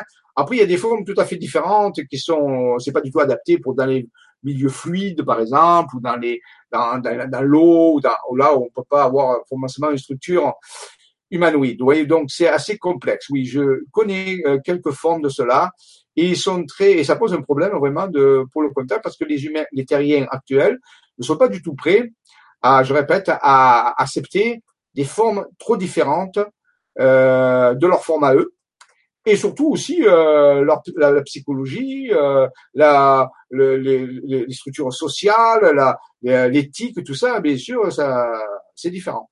Donc, il va falloir faire un gros, gros, gros effort, il va falloir alléger vraiment son cœur à un très haut niveau, euh, parce qu'on va habituer les rencontrer. Euh, ça, c'est quelque chose qui est un, un absolu. Donc, euh, il y a un, un, gros travail qui est fait là-dessus actuellement. On ne sait pas trop vraiment comment, comment faire ça sur la masse. Euh, sur certains types de personnes, ça marche, mais sur la masse globale, c'est un, un, problème encore pour l'instant. Bon, on va sûrement trouver des solutions. Et pour l'instant, c'est à l'étude à ce niveau-là. Voilà. Donc, pour répondre à la question euh, qui a été posée, je vais reprendre euh, pour continuer et presque finaliser. Je reviendrai un petit peu euh, une dizaine de minutes sur euh, voilà sur le diaporama. Voilà. Ah. Voilà. Alors, donc, je vais passer la suite. Oui, ça marche, oui. Voilà. Donc, on était au, réseau de lumière Andromeda, donc j'avais un peu expliqué la fonction euh, d'après les tracés de Raymond Spinozzi. Voici d'autres exemples de ce réseau de lumière à différentes échelles toujours le réseau Andromeda. on peut dire que c'est des détails euh, plus à, à, zoomer de cette immense euh, structure Andromeda qui a été tracée dans le sud de la France. Euh, comme exemple, bien sûr, tous ces réseaux sont euh, mondiaux. Il y a toutes ces géométries, on peut en trouver un petit peu de partout dans le monde, mais il semblerait, d'après nos recherches, que le point de départ de ce réseau soit la France. Bon. Maintenant, il se peut que les personnes ne soient pas d'accord avec ce que je dis, mais ce que je dis n'est pas une opinion et est issu de la compilation de 20 ans de données de recherche que nous avons Voilà. Donc, euh, il semblerait que la France soit comme un épicentre de ce déploiement de ce réseau, euh, de, de réseau de euh, connectant les, les, matrices géoquantiques euh, que vous voyez ici à ce niveau-là. Ouais, voilà. Imaginez ça comme un réseau Internet, si vous voulez. Vous voyez, et à, à, différents endroits, bien sûr, on, va travailler. Rappelez-vous, c'est là où ça, ça demande. Ici, c'est dans le sud de la France. Voilà encore une autre type de matrice euh, géoquantique euh, qui fait partie du réseau euh, de lumière planétaire, bien sûr, toujours dans le Var, puisque c'est pour ça qu'il est marqué 83 dessus. Eh bien, c'est le Var. Ah oui, donc là, des fois, ça, c'est très très curieux parce que la carte fait apparaître le numéro du département qui correspond à l'endroit où le dessin a été fait. D'accord? C'est pas n'importe quoi. 83. Et à savoir qu'en hébreu, 83, c'est la valeur aussi du, mot lumière en hébreu, en guématrie. C'est quand même assez curieux. Hein? Réseau de lumière, 83, c'est la valeur du mot lumière en hébreu, je parle, en guématrie hébraïque. Voilà, donc euh, voici données matrices. Donc vous voyez, ça vous montre un petit peu des différents détails de cette, euh, de cette immense matrice géométrique que euh, le super esprit Isadea euh, fait, euh, fait mettre en évidence via la civilisation des âmes et les chercheurs, bien sûr, qui sont connectés à cette civilisation des âmes, qui correspondent, rappelez-vous, aux êtres intérieurs. Ici, un exemple. Tout à l'heure, on a vu la, carte où il y avait marqué 12, 12, 12 code Maya. Alors, euh, c'était le 12 décembre 2012, donc vous voyez, eh bien ce jour-là, M. Raymond Spinozzi se trouvait à une chapelle euh, dans le Var qui s'appelle Notre-Dame de Bodinard, près du village de Bodinard, justement au, à la frontière d'une région qui s'appelle le Verdon, peut-être que vous connaissez, dans le Var. 83, c'est pour ça qu'on a la matrice ici, vous voyez, 83, donc c'est dans le Var. Eh bien là, il y a une chapelle, et ce jour-là, il y était, et il a pris en photo dans le ciel une manifestation. Alors, c'est pas des moustiques, c'est pas des mouches, parce que je vous garantis que le 12 décembre 2012, vu le froid qu'il faisait, il n'y avait pas ni de moustiques ni de mouches. c'est clair. Et c'est une manifestation de, voilà, de, on ne sait pas ce que c'est. C'est un truc énergétique qui était, est-ce que ce sont des vaisseaux, est-ce que c'est, c'est pas des drones? À l'époque, il n'y en avait pas. Donc, euh, c'était là, et ça s'est manifesté sur ce lieu. Vous voyez, donc c'est une, on peut appeler ça une épiphanie. Épiphanie veut dire manifestation. Donc en réalité, c'est une épiphanie énergétique ou euh, matérielle énergétique euh, et qui était là. Et Monsieur Raymond Spinozzi a pu prendre euh, la, photo euh, de ce qu'il y avait au-dessus de lui. Alors il y avait 30 personnes avec lui quand même. Hein. Il n'était pas tout seul. Donc vous voyez, euh, il se passe des choses. Il faut être au bon endroit, au bon moment, hein, bien sûr, sur ces points de géosynchronisme qui sont là et euh, où il faut aller se déplacer pour euh, faire ce travail de protocole, de connecter au réseau global de lumière pour alléger le cœur global de l'humanité en vue, rappelez-vous, de la pesée de l'âme du monde. Hein, c'est ça qui était vous donner un lien. Alors, je vous ai parlé de cette sortie du 21 décembre, du solstice d'hiver, dans le massif de la Sainte-Baume, dans le Var, euh, près de la, ville de Saint-Maximin à Sainte-Baume. Alors, c'est pas Saint-Maximin à Sainte-Baume la sortie, elle se fait dans la massif de la Sainte-Baume, hein, au-dessus de Nance-des-Pins. Mais dans, la ville de Saint-Maximin à Sainte-Baume, il y a une basilique, la basilique de Sainte-Marie-Madeleine, euh, qui est officiellement le troisième tombeau de la chrétienté. faut le savoir. Hein. Peu de gens le savent. Le premier tombeau, ben, c'est celui du Saint-Sépulcre la ville de Jérusalem. C'est le fameux, hein, voilà, le tombeau Jésus, c'est le Saint, il est dans la ville de Jérusalem. Le second tombeau, c'est celui de Saint-Pierre dans la basilique de Rome, en Italie, second tombeau de la chrétienté. Et le troisième, eh bien, il est celui de Sainte Marie-Madeleine, qui a son sarcophage en albâtre euh, dans la crypte de la basilique de Sainte Marie-Madeleine, avec son crâne, euh, un reliquaire avec son crâne intérieur. J'y vais régulièrement voir là-bas. Euh, puisque j'habite à côté, j'habite à Olière, c'est à 4 km de Saint-Maximin. Et donc, vous voyez, Marie-Madeleine. Et ici, on a une carte centrée sur euh, la Provence encore, dans le 04 en gros, dans les Alpes de Haute-Provence, et faite cette fois-ci par monsieur Maxime Pellin, un des chercheurs aussi productif de la, la force, la santé et vitalité planétaire, où on voit que en reliant, il a eu la vision et donc il a pu retranscrire cette vision sur une carte géographique. En reliant des sommets de montagne, il a pu écrire le mot Marie-Madeleine. Alors c'est quand même très particulier parce que c'est écrit à la fois euh, dans un arc vers le haut et à la fois en suivant un arc vers le bas, à la courbure haut et la courbure bas. C'est euh, quand même une euh, défi avec un point de chaque côté qui sépare Marie-Madeleine, en un cercle toujours dessiné par la reliance des sommets de montagne, dans lequel il y a M, M, une forme de calligraphie. Alors, vous voyez, c'est une forme de d'écriture, ce qu'on appelle une police d'écriture différente de celle qu'on utilise habituellement, ce qu'on appelle l'alphabet latin. Eh bien ici, on a utilisé une, une police d'écriture avec, vous voyez, il y a même des sommets de montagne qui font l'épaisseur de la lettre, vous voyez. Voyez l'épaisseur ici, on la voit ici, se déployer. Donc, vous voyez, c'est pas la même police de caractère dans laquelle il y a M, M. Alors, bien sûr, c'est pas très difficile de euh, saisir que MM, ben c'est Marie-Madeleine, c'est des initiales de Marie-Madeleine, entrelacées dans un cercle. Voyez Donc, Marie-Madeleine, ce M nous rappelle le M qu'il y avait dans le euh, dans la balance qu'on a vu tout à l'heure, le fameux vase canope avec la lettre M, le vase M pour le terme aimer. Donc ici, on a deux M. M, M. Donc, M deux fois, voyez donc là, c'est vraiment le message est important. Donc Marie-Madeleine, on en parlait depuis tout à l'heure, hein, oui, donc elle est très très présente dans ce comme modèle de la femme qui aime, qui qui a un amour débordant, si vous voulez à ce niveau-là, donc qui, qui permet de nous alléger le cœur, vous voyez, c'est vraiment important. Et au-dessus, on a euh, une, une euh, représentation avec des montagnes où il y a marqué F, 3, 9, HZ. 3, F39 HZ, c'est euh, euh, la fréquence, F pour fréquence, bien sûr, 39 HZ.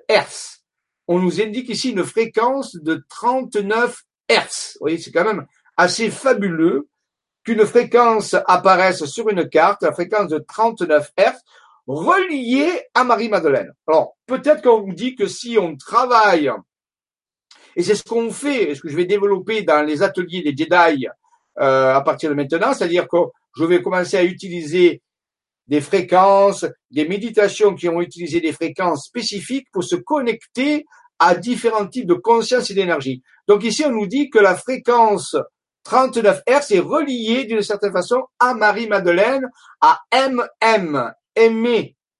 Sachant quand même que la lettre M et la treizième lettre de l'alphabet euh, latin, qui en contient 26. Vous voyez, c'est la lettre du passage, c'est la moitié, la moitié de l'alphabet, c'est la treizième lettre, c'est là où l'alphabet passe, bascule de notre côté, c'est le point de bascule, on peut dire, vous voyez. M, M, donc c'est la lettre de la treizième lettre de l'alphabet, donc celle qui nous permet d'arriver au passage, de faire basculer dans une autre dimension dire à ce niveau-là. Donc ici, une carte très intéressante qui allie une fréquence à un, personnage, à une conscience qui est Marie-Madeleine, euh, et tout ceci euh, projeté par la civilisation des âmes dans l'esprit de monsieur Maxime Pellin qui a su le représenter sur la carte. Je vais m'arrêter là pour aujourd'hui. Euh, on continuera cette euh, euh, approche de celle qui approche. Vous voyez, cet esprit euh, nous produit beaucoup de choses très très intéressantes au cours du temps. On verra qu'il il est loin d'avoir fini ses révélations. Ce super esprit continue de, nous révéler. Ah. Ce super esprit continue de nous révéler plein de choses. Là, on n'a vu qu'une partie. Mais vous voyez, celle qui doit venir, celle qui s'approche, en s'approchant au cours du temps de nos consciences, et si on est relié à, à, la civilisation des âmes, on peut dire que la civilisation des âmes, on le fait comme le tampon, le, le relais entre le super-esprit et les humains incarnés, on peut dire le collectif sociétal humain, à, à, passe par via les êtres intérieurs, via la civilisation, se connecte à super-esprit qui envoie des informations qui ont trait au secret du temps qui rance, au secret des opportunités, pour nous préparer à la pesée probable de l'âme du monde dont on ignore actuellement quand est-ce qu'elle va se faire.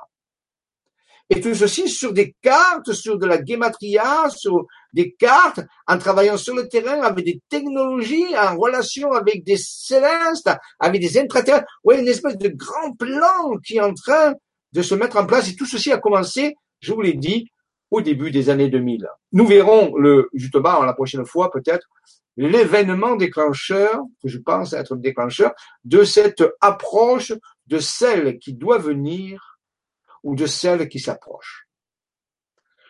Je vous remercie de votre attention. Je vais voir si vous avez encore euh, peut-être euh, ici une question. Euh, ah, attendez, il y a, aussi le chat. Alors, je suis dans le Gard. Il y a-t-il des hauts lieux que je pourrais visiter? Ah oui, le Gard. Euh, oui, bien sûr, dans le Gard, il y a beaucoup de, lieux où on peut visiter. Euh, vous avez le, c'est difficile pour vous. Faut trouver un lieu qui s'appelle un lieu dit qui s'appelle Beth, B-E-T-H. Et pas très loin de ce petit hameau qui s'appelle Bête dans le Gard, vous avez un, un, un, menhir gigantesque qui est planté en plein milieu de la, de la lande. Et c'est un haut lieu d'énergie. Oui, euh, dans le Gard, il y a de nombreux. Il y a aussi des commanderies templières, il y a beaucoup de choses. Le Gard, mais je peux pas tous vous les citer, c'est énorme. Oui, cherchez un peu et vous verrez le, le lieu dit Bête. Euh,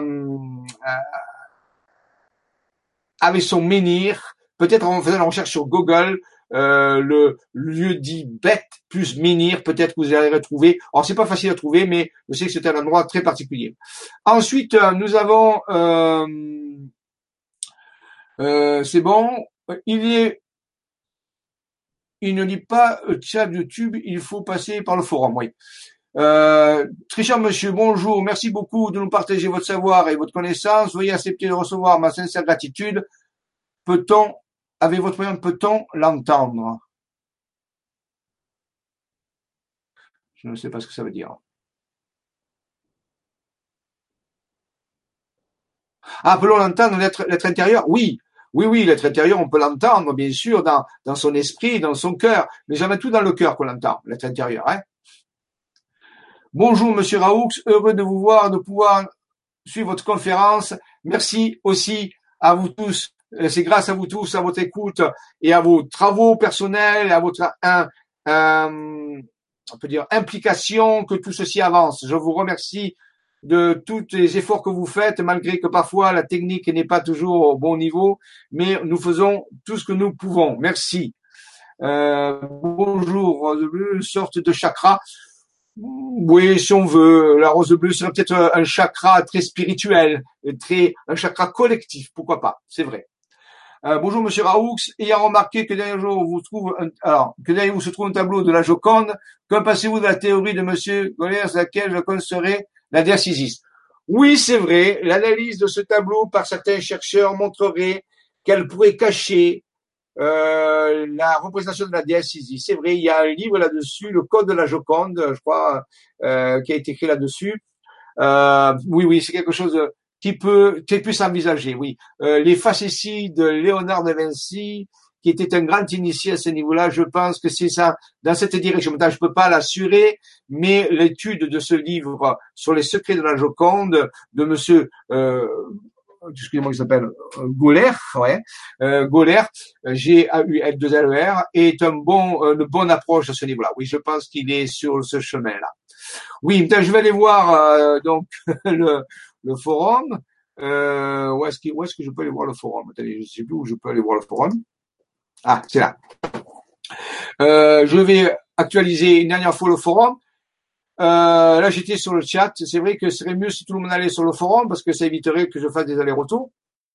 Alors, j'actualise une dernière fois le forum avant de quitter la, la conférence.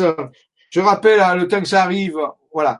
Je, rappelle que demain, il y a, il y a euh, non, le 20, il y a l'Académie de Jedi, le 20 novembre à 15 heures. On va faire des applications de tout cela et qu'ensuite alors oui, je vous ai pas dit la prochaine vibra-conférence. La prochaine vibra-conférence, elle sera normalement, normalement, si tout se passe bien, euh, le 13 décembre. Le 13 décembre, c'est la suite de celle qui doit venir, celle qui vient de Isadea.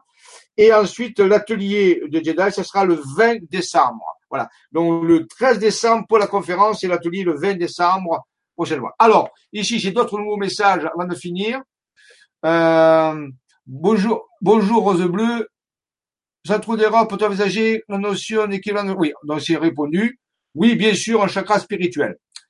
Ensuite, y a-t-il un endroit pour voir ces cartes de plus près en PDF euh, Ben non, parce que euh, les chercheurs euh, qui euh, qui font ces cartes ne, ne souhaitent pas qu'elles soient directement. Vous pouvez les voir quand je vous les montre là, mais il n'y a pas de PDF, elles ne sont pas publiées. Euh, pour moult raisons différentes. On n'a pas l'autorisation, excusez-moi, je crois que ça fait, ça rougit un peu, c'est le soir. Voilà. Donc, euh, ça, euh, il n'y a pas d'endroit. Non, malheureusement, on n'est pas encore arrivé à ce niveau-là. Donc, pour certaines raisons, aussi par, euh, par souci de sécurité, non, ces cartes ne sont pas pour l'instant publiées à des endroits spécifiques. Peut-être qu'un jour ça viendra. Je vous remercie de votre attention. Vous dis à bientôt comme dirait Obi-Wan Kenobi et Maître Yoda, que la force soit avec vous et qu'elle y reste. À bientôt pour de nouvelles aventures sur les révélations de celles qui doivent venir. Merci à tous. Au revoir.